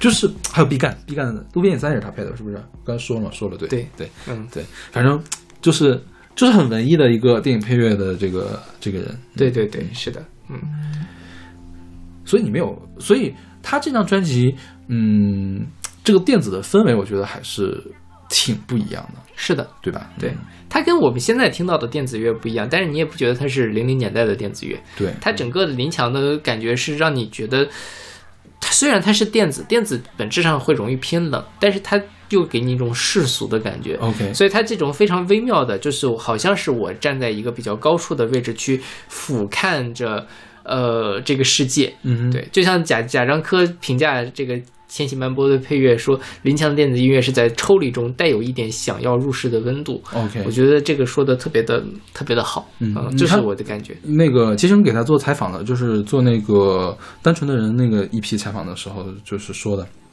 说这个当时钟成虎的这个电吉他叫做有禅意的电吉他。嗯哼，然后呢，他我们听背景音背景是有一段那个采样的，是在早餐店采样到的对话，嗯哼所以这些东西让他有了这种市井的感觉。是的，对，我觉得有机会可以去看看《千禧曼波》到底讲了什么事情，嗯，好，但在侯孝贤的电影系列里面算是评分比较低的作品比。较低是吗？是的，OK，嗯，舒淇的演的，，OK，对，舒淇还是很美的，为舒淇也可以去看一看。OK，嗯。那好，那我们来听这首《单纯的人》，选自我们的年度第十三林强的一批《光明的路》。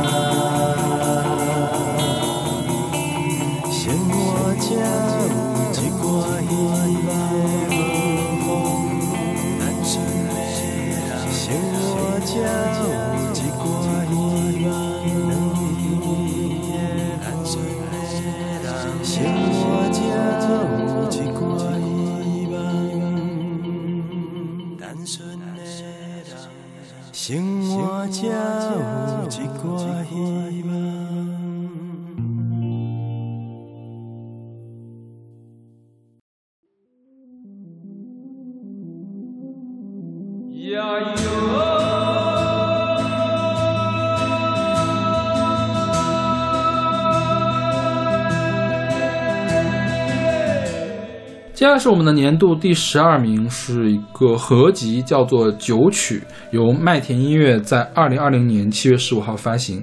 那我的排名是四百三十一名里面，四百三十一张专辑里面的第四。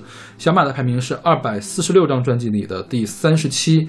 那我们现在听到的歌是来自欧家园的《疙瘩山》，这个也是我们听众选择榜的选曲，当时是三百六十六首歌里面排名第一百五十五。差不多正好中间的位置。对，嗯，我没有想到这张专辑排这么高。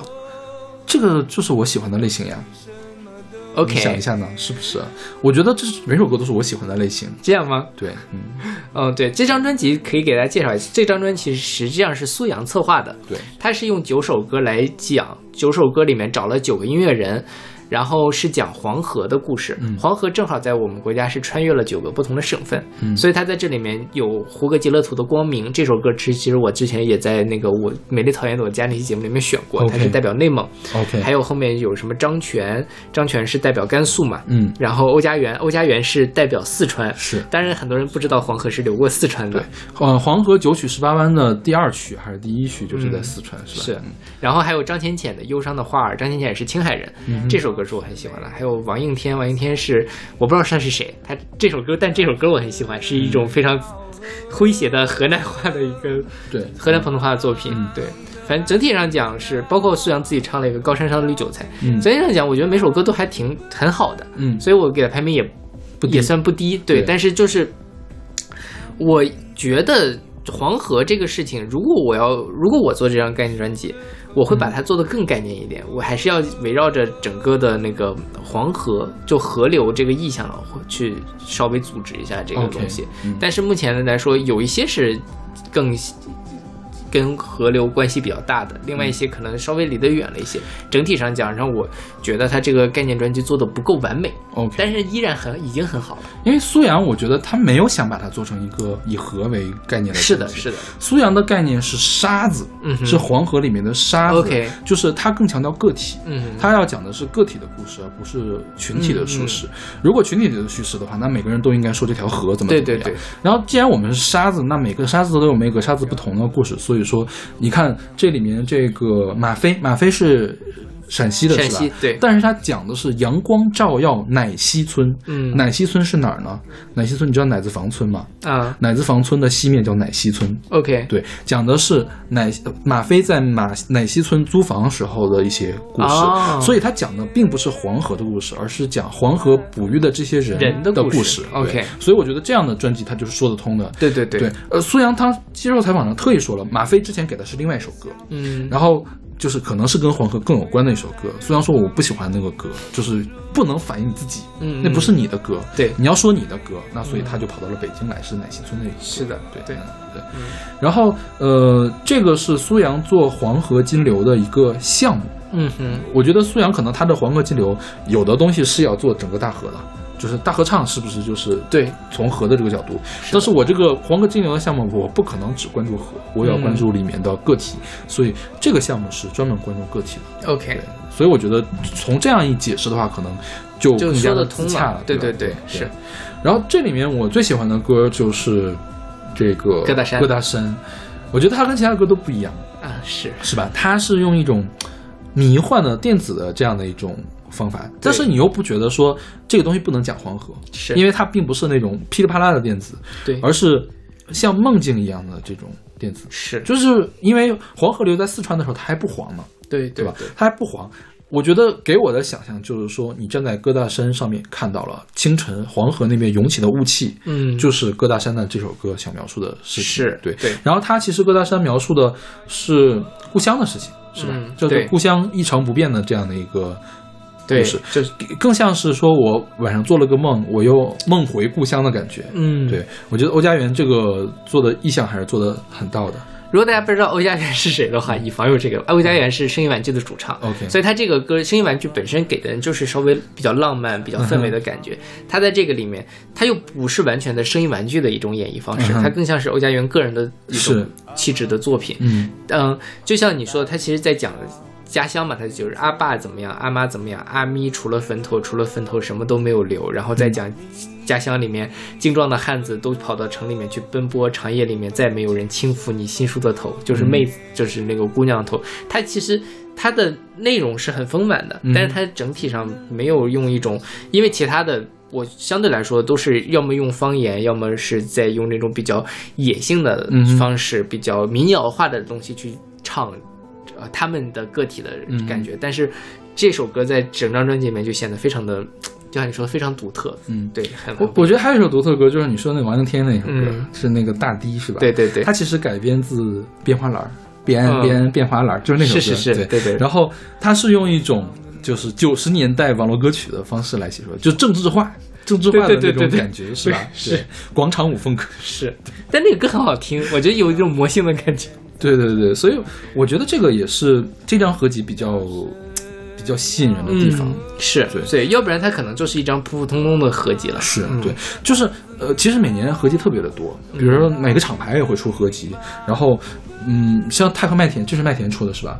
麦田应该是呃，就是我们下一年度里面的会出现的专辑，当然肯定卷不到前前二十里面去了，就是它会跟各地的 live house 一块 OK 儿去做，南京早上好，嗯成都二零二零这样的。嗯这样的合集，我觉得那样的合集单纯就是一个展现我们这儿有谁的那种东西。它更像是我们通过这些东西去认识一些新乐对，新锐像像一个歌单，对对对这是一个歌单而已。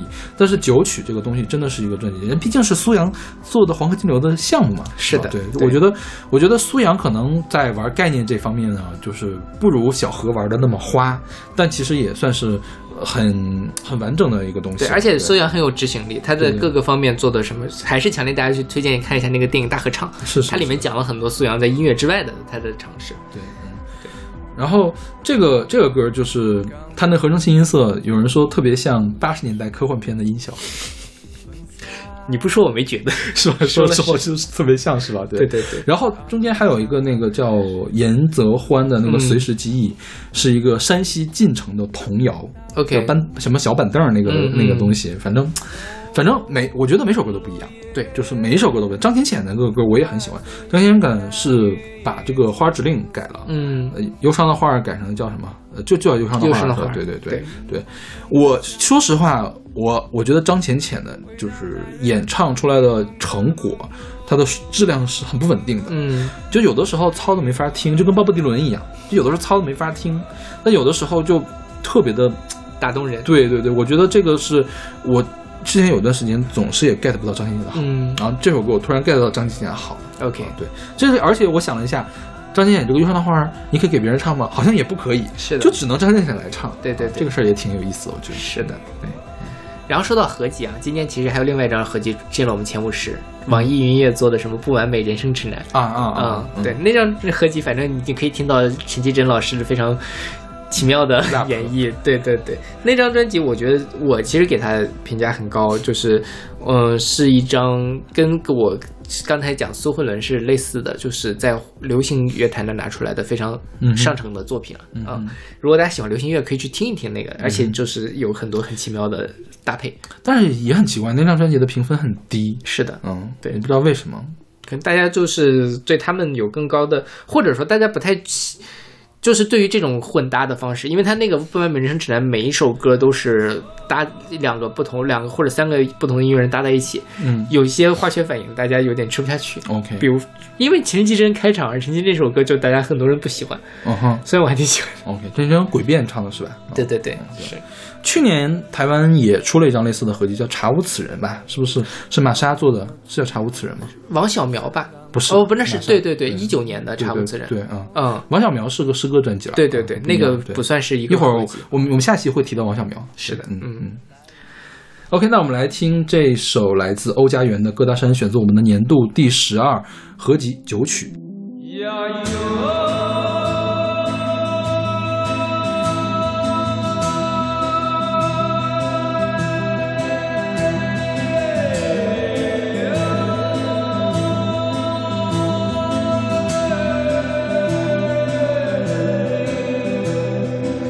那群羊从山岗上面一去不回头。阿妈跟着牛在白云上面走。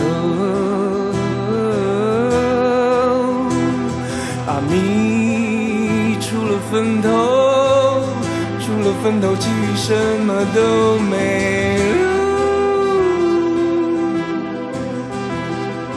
新。的路已经修到各大山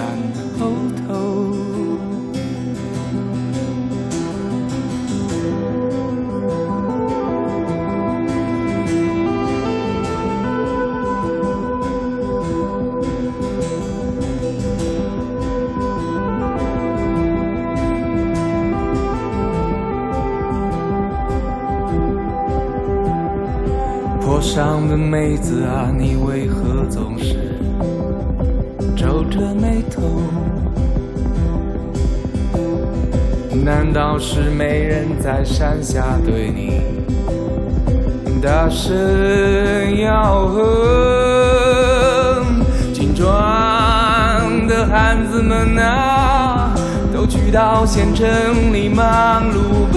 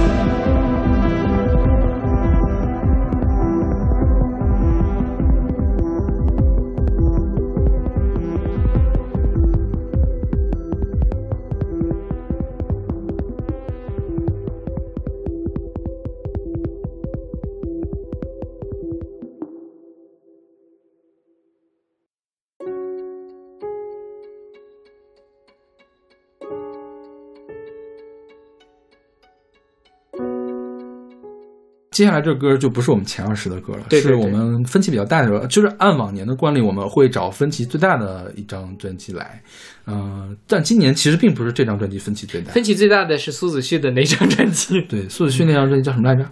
呃，混乱之子，哦，混乱之子，我排了第二名。啊、我后来就是非常谨慎的，因为可能我初听的时候感觉不好，我在听的时候听到味道了，或者是我仔细的去看歌词的，我或或许会会把它排到前面去。然后我非常抱歉的跟小马老师就是发了微信说，我我很努力。我很努力了，我真的很努力去试了，但是我不能把它名次往前提。对，是，就所以苏子旭现在在我们的排名是比较低的一个排名。但是因为苏子旭那张专辑，我已经讲过很多次了。OK，嗯所以哦，苏子旭在我们这里面是排了第七十一名。OK，啊，然后是我排了一百五十四。不是你这是在一百八十多张专辑里面排第一百五十四事实的排名会比这更低。OK，然后，但苏子旭我二零二零年应该选了三次了，嗯哼，而且有两次都是选在这张专辑里面的，我觉得也没有必要再给大家介绍。那我来说一下为什么不喜欢他吧。嗯就是他太像腾格尔了，就是他他有点没有必要的像腾格尔。嗯哼对他如果不像腾格尔的话，我可能会更喜欢他。就是其实他太就是就是那种忽强忽弱的就是他他太刻意的想去营造那种蒙古的唱法，嗯但是蒙古的唱法对他所有的表达又没有任何的增益。嗯嗯嗯所以我就觉得，嗯。不够悦耳，就是对对我来说不够悦耳。他不一定不好哈、嗯就可能是也有他想表达的东西，只不过是我这儿没法接受到他，嗯所以我只能给他排到那个位置。我真的是真的是努力的想去试图去理解，试图去喜欢，但是失败了。OK，对。然后我们现在讲的是另外一个我们分歧很大的，这是嗯勺子老师很喜欢的一个作品。是呃，来自何瑞康的《山娜》这张专辑是由滚石唱片在二零一九年十二月三十一号发行的。我排的是四百三十张专辑里面的第八名，小马排的是二百四十六张专辑里的第一百三十五名。然后听众选择榜里面，我们也选了这个《山娜》这首歌，在三百六十六首歌里面排了三十四名，就是同名的单曲。嗯，对，就是呃，大家其实好像还是比较喜欢的。因为这个就是很舒服的民谣嘛。是的，嗯对，嗯，说到这个歌，我听的时候一下想到了两个人，一个是进过我们前度前十的黄野人，对是一个在香港做电子音乐的民谣音乐人，或者啊在香港做民谣音乐的电子音乐人。对对，他是电子音乐出身，但是后来他做了民谣。然后还有一个人是去年进了我们前十的。还是前二十的廖子前20贤，廖子贤，呃，西部、嗯。应该是用台语演唱的一个廖世贤。啊，廖世贤，廖世贤，呃，用这个台语演唱的一个民谣电子，也是偏电的一个专辑。然后这张专辑《山娜》就是廖世贤给他做的，嗯嗯。对，所以我是其实我觉得这个东西它是从那边一脉相承下来的，对对，所以我我给他排了一个比较高的一个名次。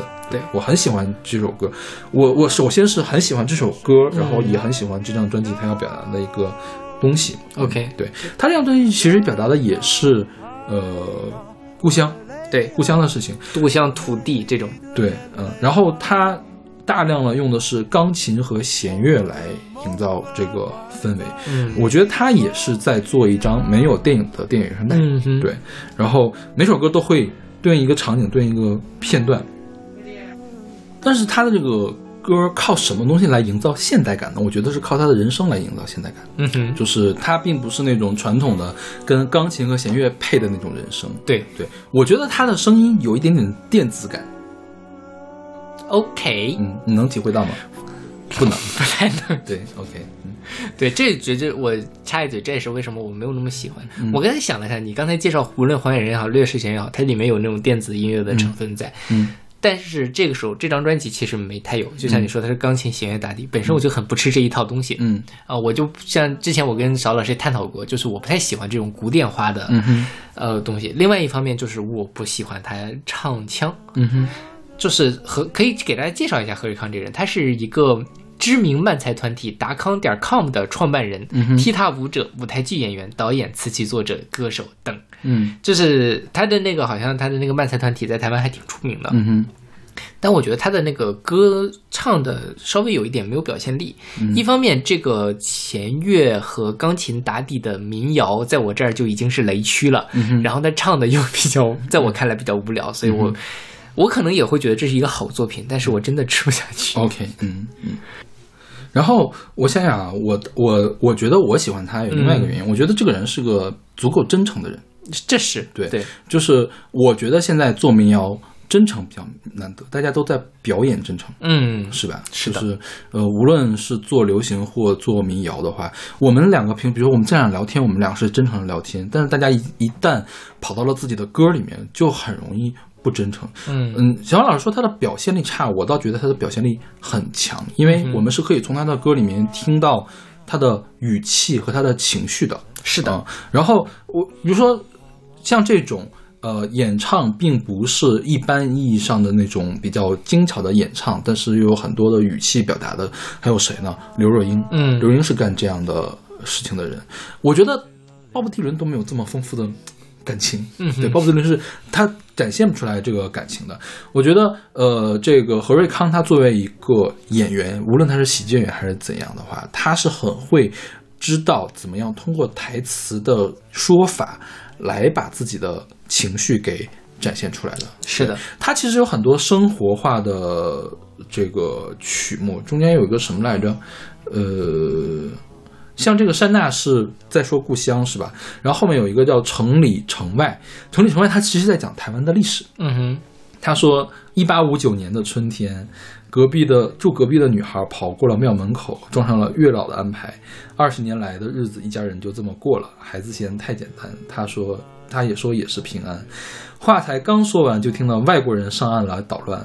后来北方又来了一群人，一住住了五十载。嗯就是用一个比喻的方法来说台湾的历史。对对，这个虽然在我们这儿看来有那么一点点政治不正确哦，是不是？就是把把两边给分开看嘛。呃，但他后来北方讲的一群人其实是讲日本人嘛，讲的是日本，后面后面有后面也有更什么的，就就不给他念了。对对对对。但就是这也是台湾人在嗯他们在叙述自己的时候很常用的一个东西，就是我们这片土地上发生过了什么事情嗯，我们到底是谁，我们来自哪儿，这是他们要想的问题。对，嗯，所以我觉得他这张专辑在我这儿的话，从音乐上，因为我是很吃古典配乐这一套的人，然后我觉得他很真诚，嗯，然后他其实唱的内容也是很值得深思，就是他没有说透，对。很多事情没有那么值得说透，但是你又能看懂他在说什么，是的，是的。所以说我会给他排到一个比较高的位置。对，嗯。然后说到这个古典啊，今年还有另外一张专辑，我忘了是叫什么王佩书吧？啊。啊，对，黄黄舒佩，对哦，黄黄舒佩那张、嗯。那张哦，黄佩书，他叫《黄佩书禅意溜仔》，嗯。勺子老师排了一百，我排第十三，第十三名，嗯我在一百八十张专辑里面排一百四十四，嗯那张专辑我更吃不下去。对，嗯，黄舒佩那张专辑是这样的，黄舒佩他是一个客家人，嗯他去年发了两张专辑，一张是嗯客家民谣重唱，一张是自己重新写的客语歌。嗯然后呢，这个《蝉一溜仔》是客家民谣重唱，他我当时喜欢他呢，纯粹是因为他的编曲。嗯当然还有他的人生的这个表现，他的编曲用的是非常极简的这种编曲，我觉得就是你如果从作画的表现来说，它是点染式的编曲，他把编曲做到了最小，嗯。但是你又没有办法忽视它，你知道吗？就是它又它又存在感很强，但它其实是很简的，它有的歌甚至就是说用单轨音来编曲，嗯哼用单个的单一的合成器去点出来这个曲子，没有鼓，没有钢琴，就是一个合成器的单音去给它配，然后配他的人声，然后同时呢，黄舒佩是黄佩书，黄舒佩，黄佩书，黄佩书对，黄佩书是一个嗓子特别好的人，你可以理解为他是一个中音区的奇遇。嗯哼就是当然可能没有奇遇那么那么厉害了，倒是中音区的奇遇，就是他可以用他的声音的层次去表现出很多内容。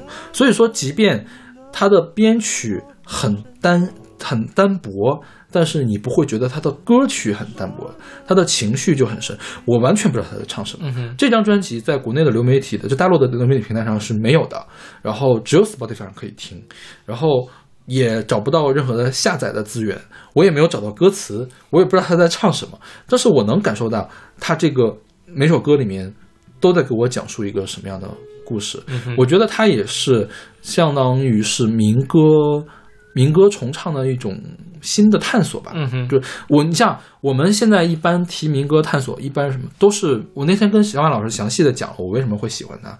我们现在见的大部分民歌探索，比如说苏阳，比如说野孩子，他都要求有力量。嗯你像台湾那些老人饮酒歌，或者是或者是阿豹，嗯去年的阿豹也很厉害吧？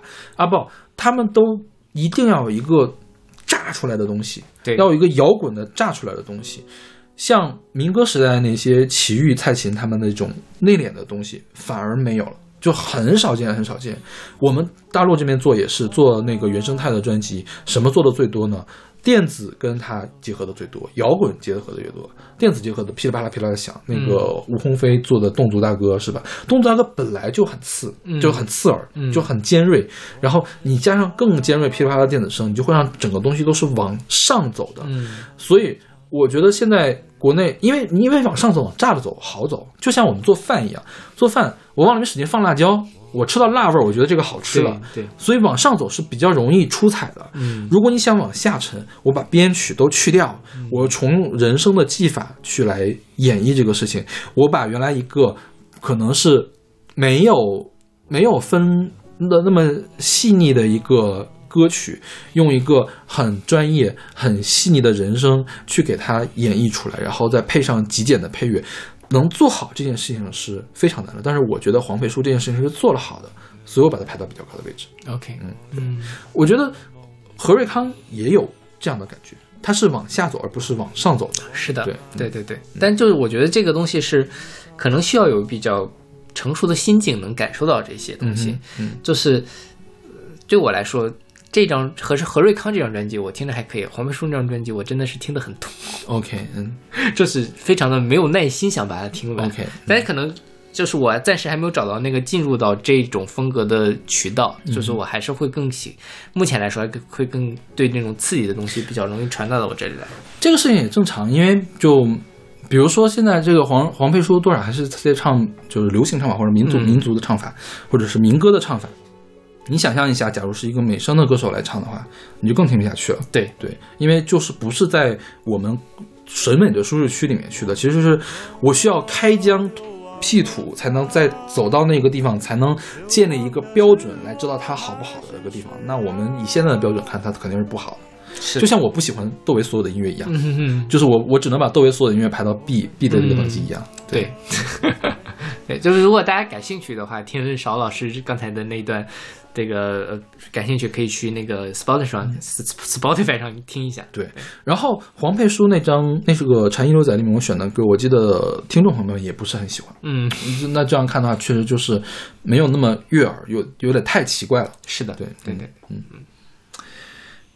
OK，那我们这期先这儿，先到这儿，我们下期再介放绍送前十十一名，对对对对对，嗯，因为第十名已经播放过了第十名郑兴的歌，我们就不再放了。对，嗯，OK，那我们下期再见。下期再见。我们的山在哪？山头上还有小花吗？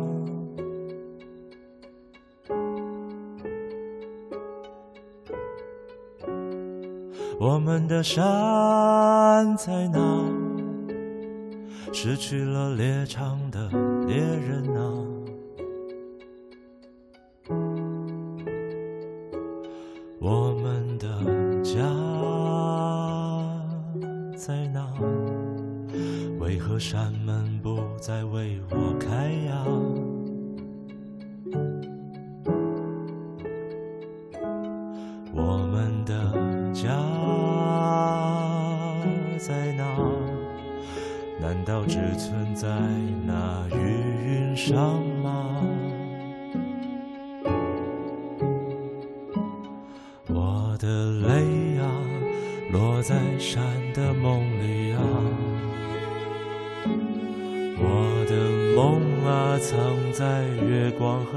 稍稍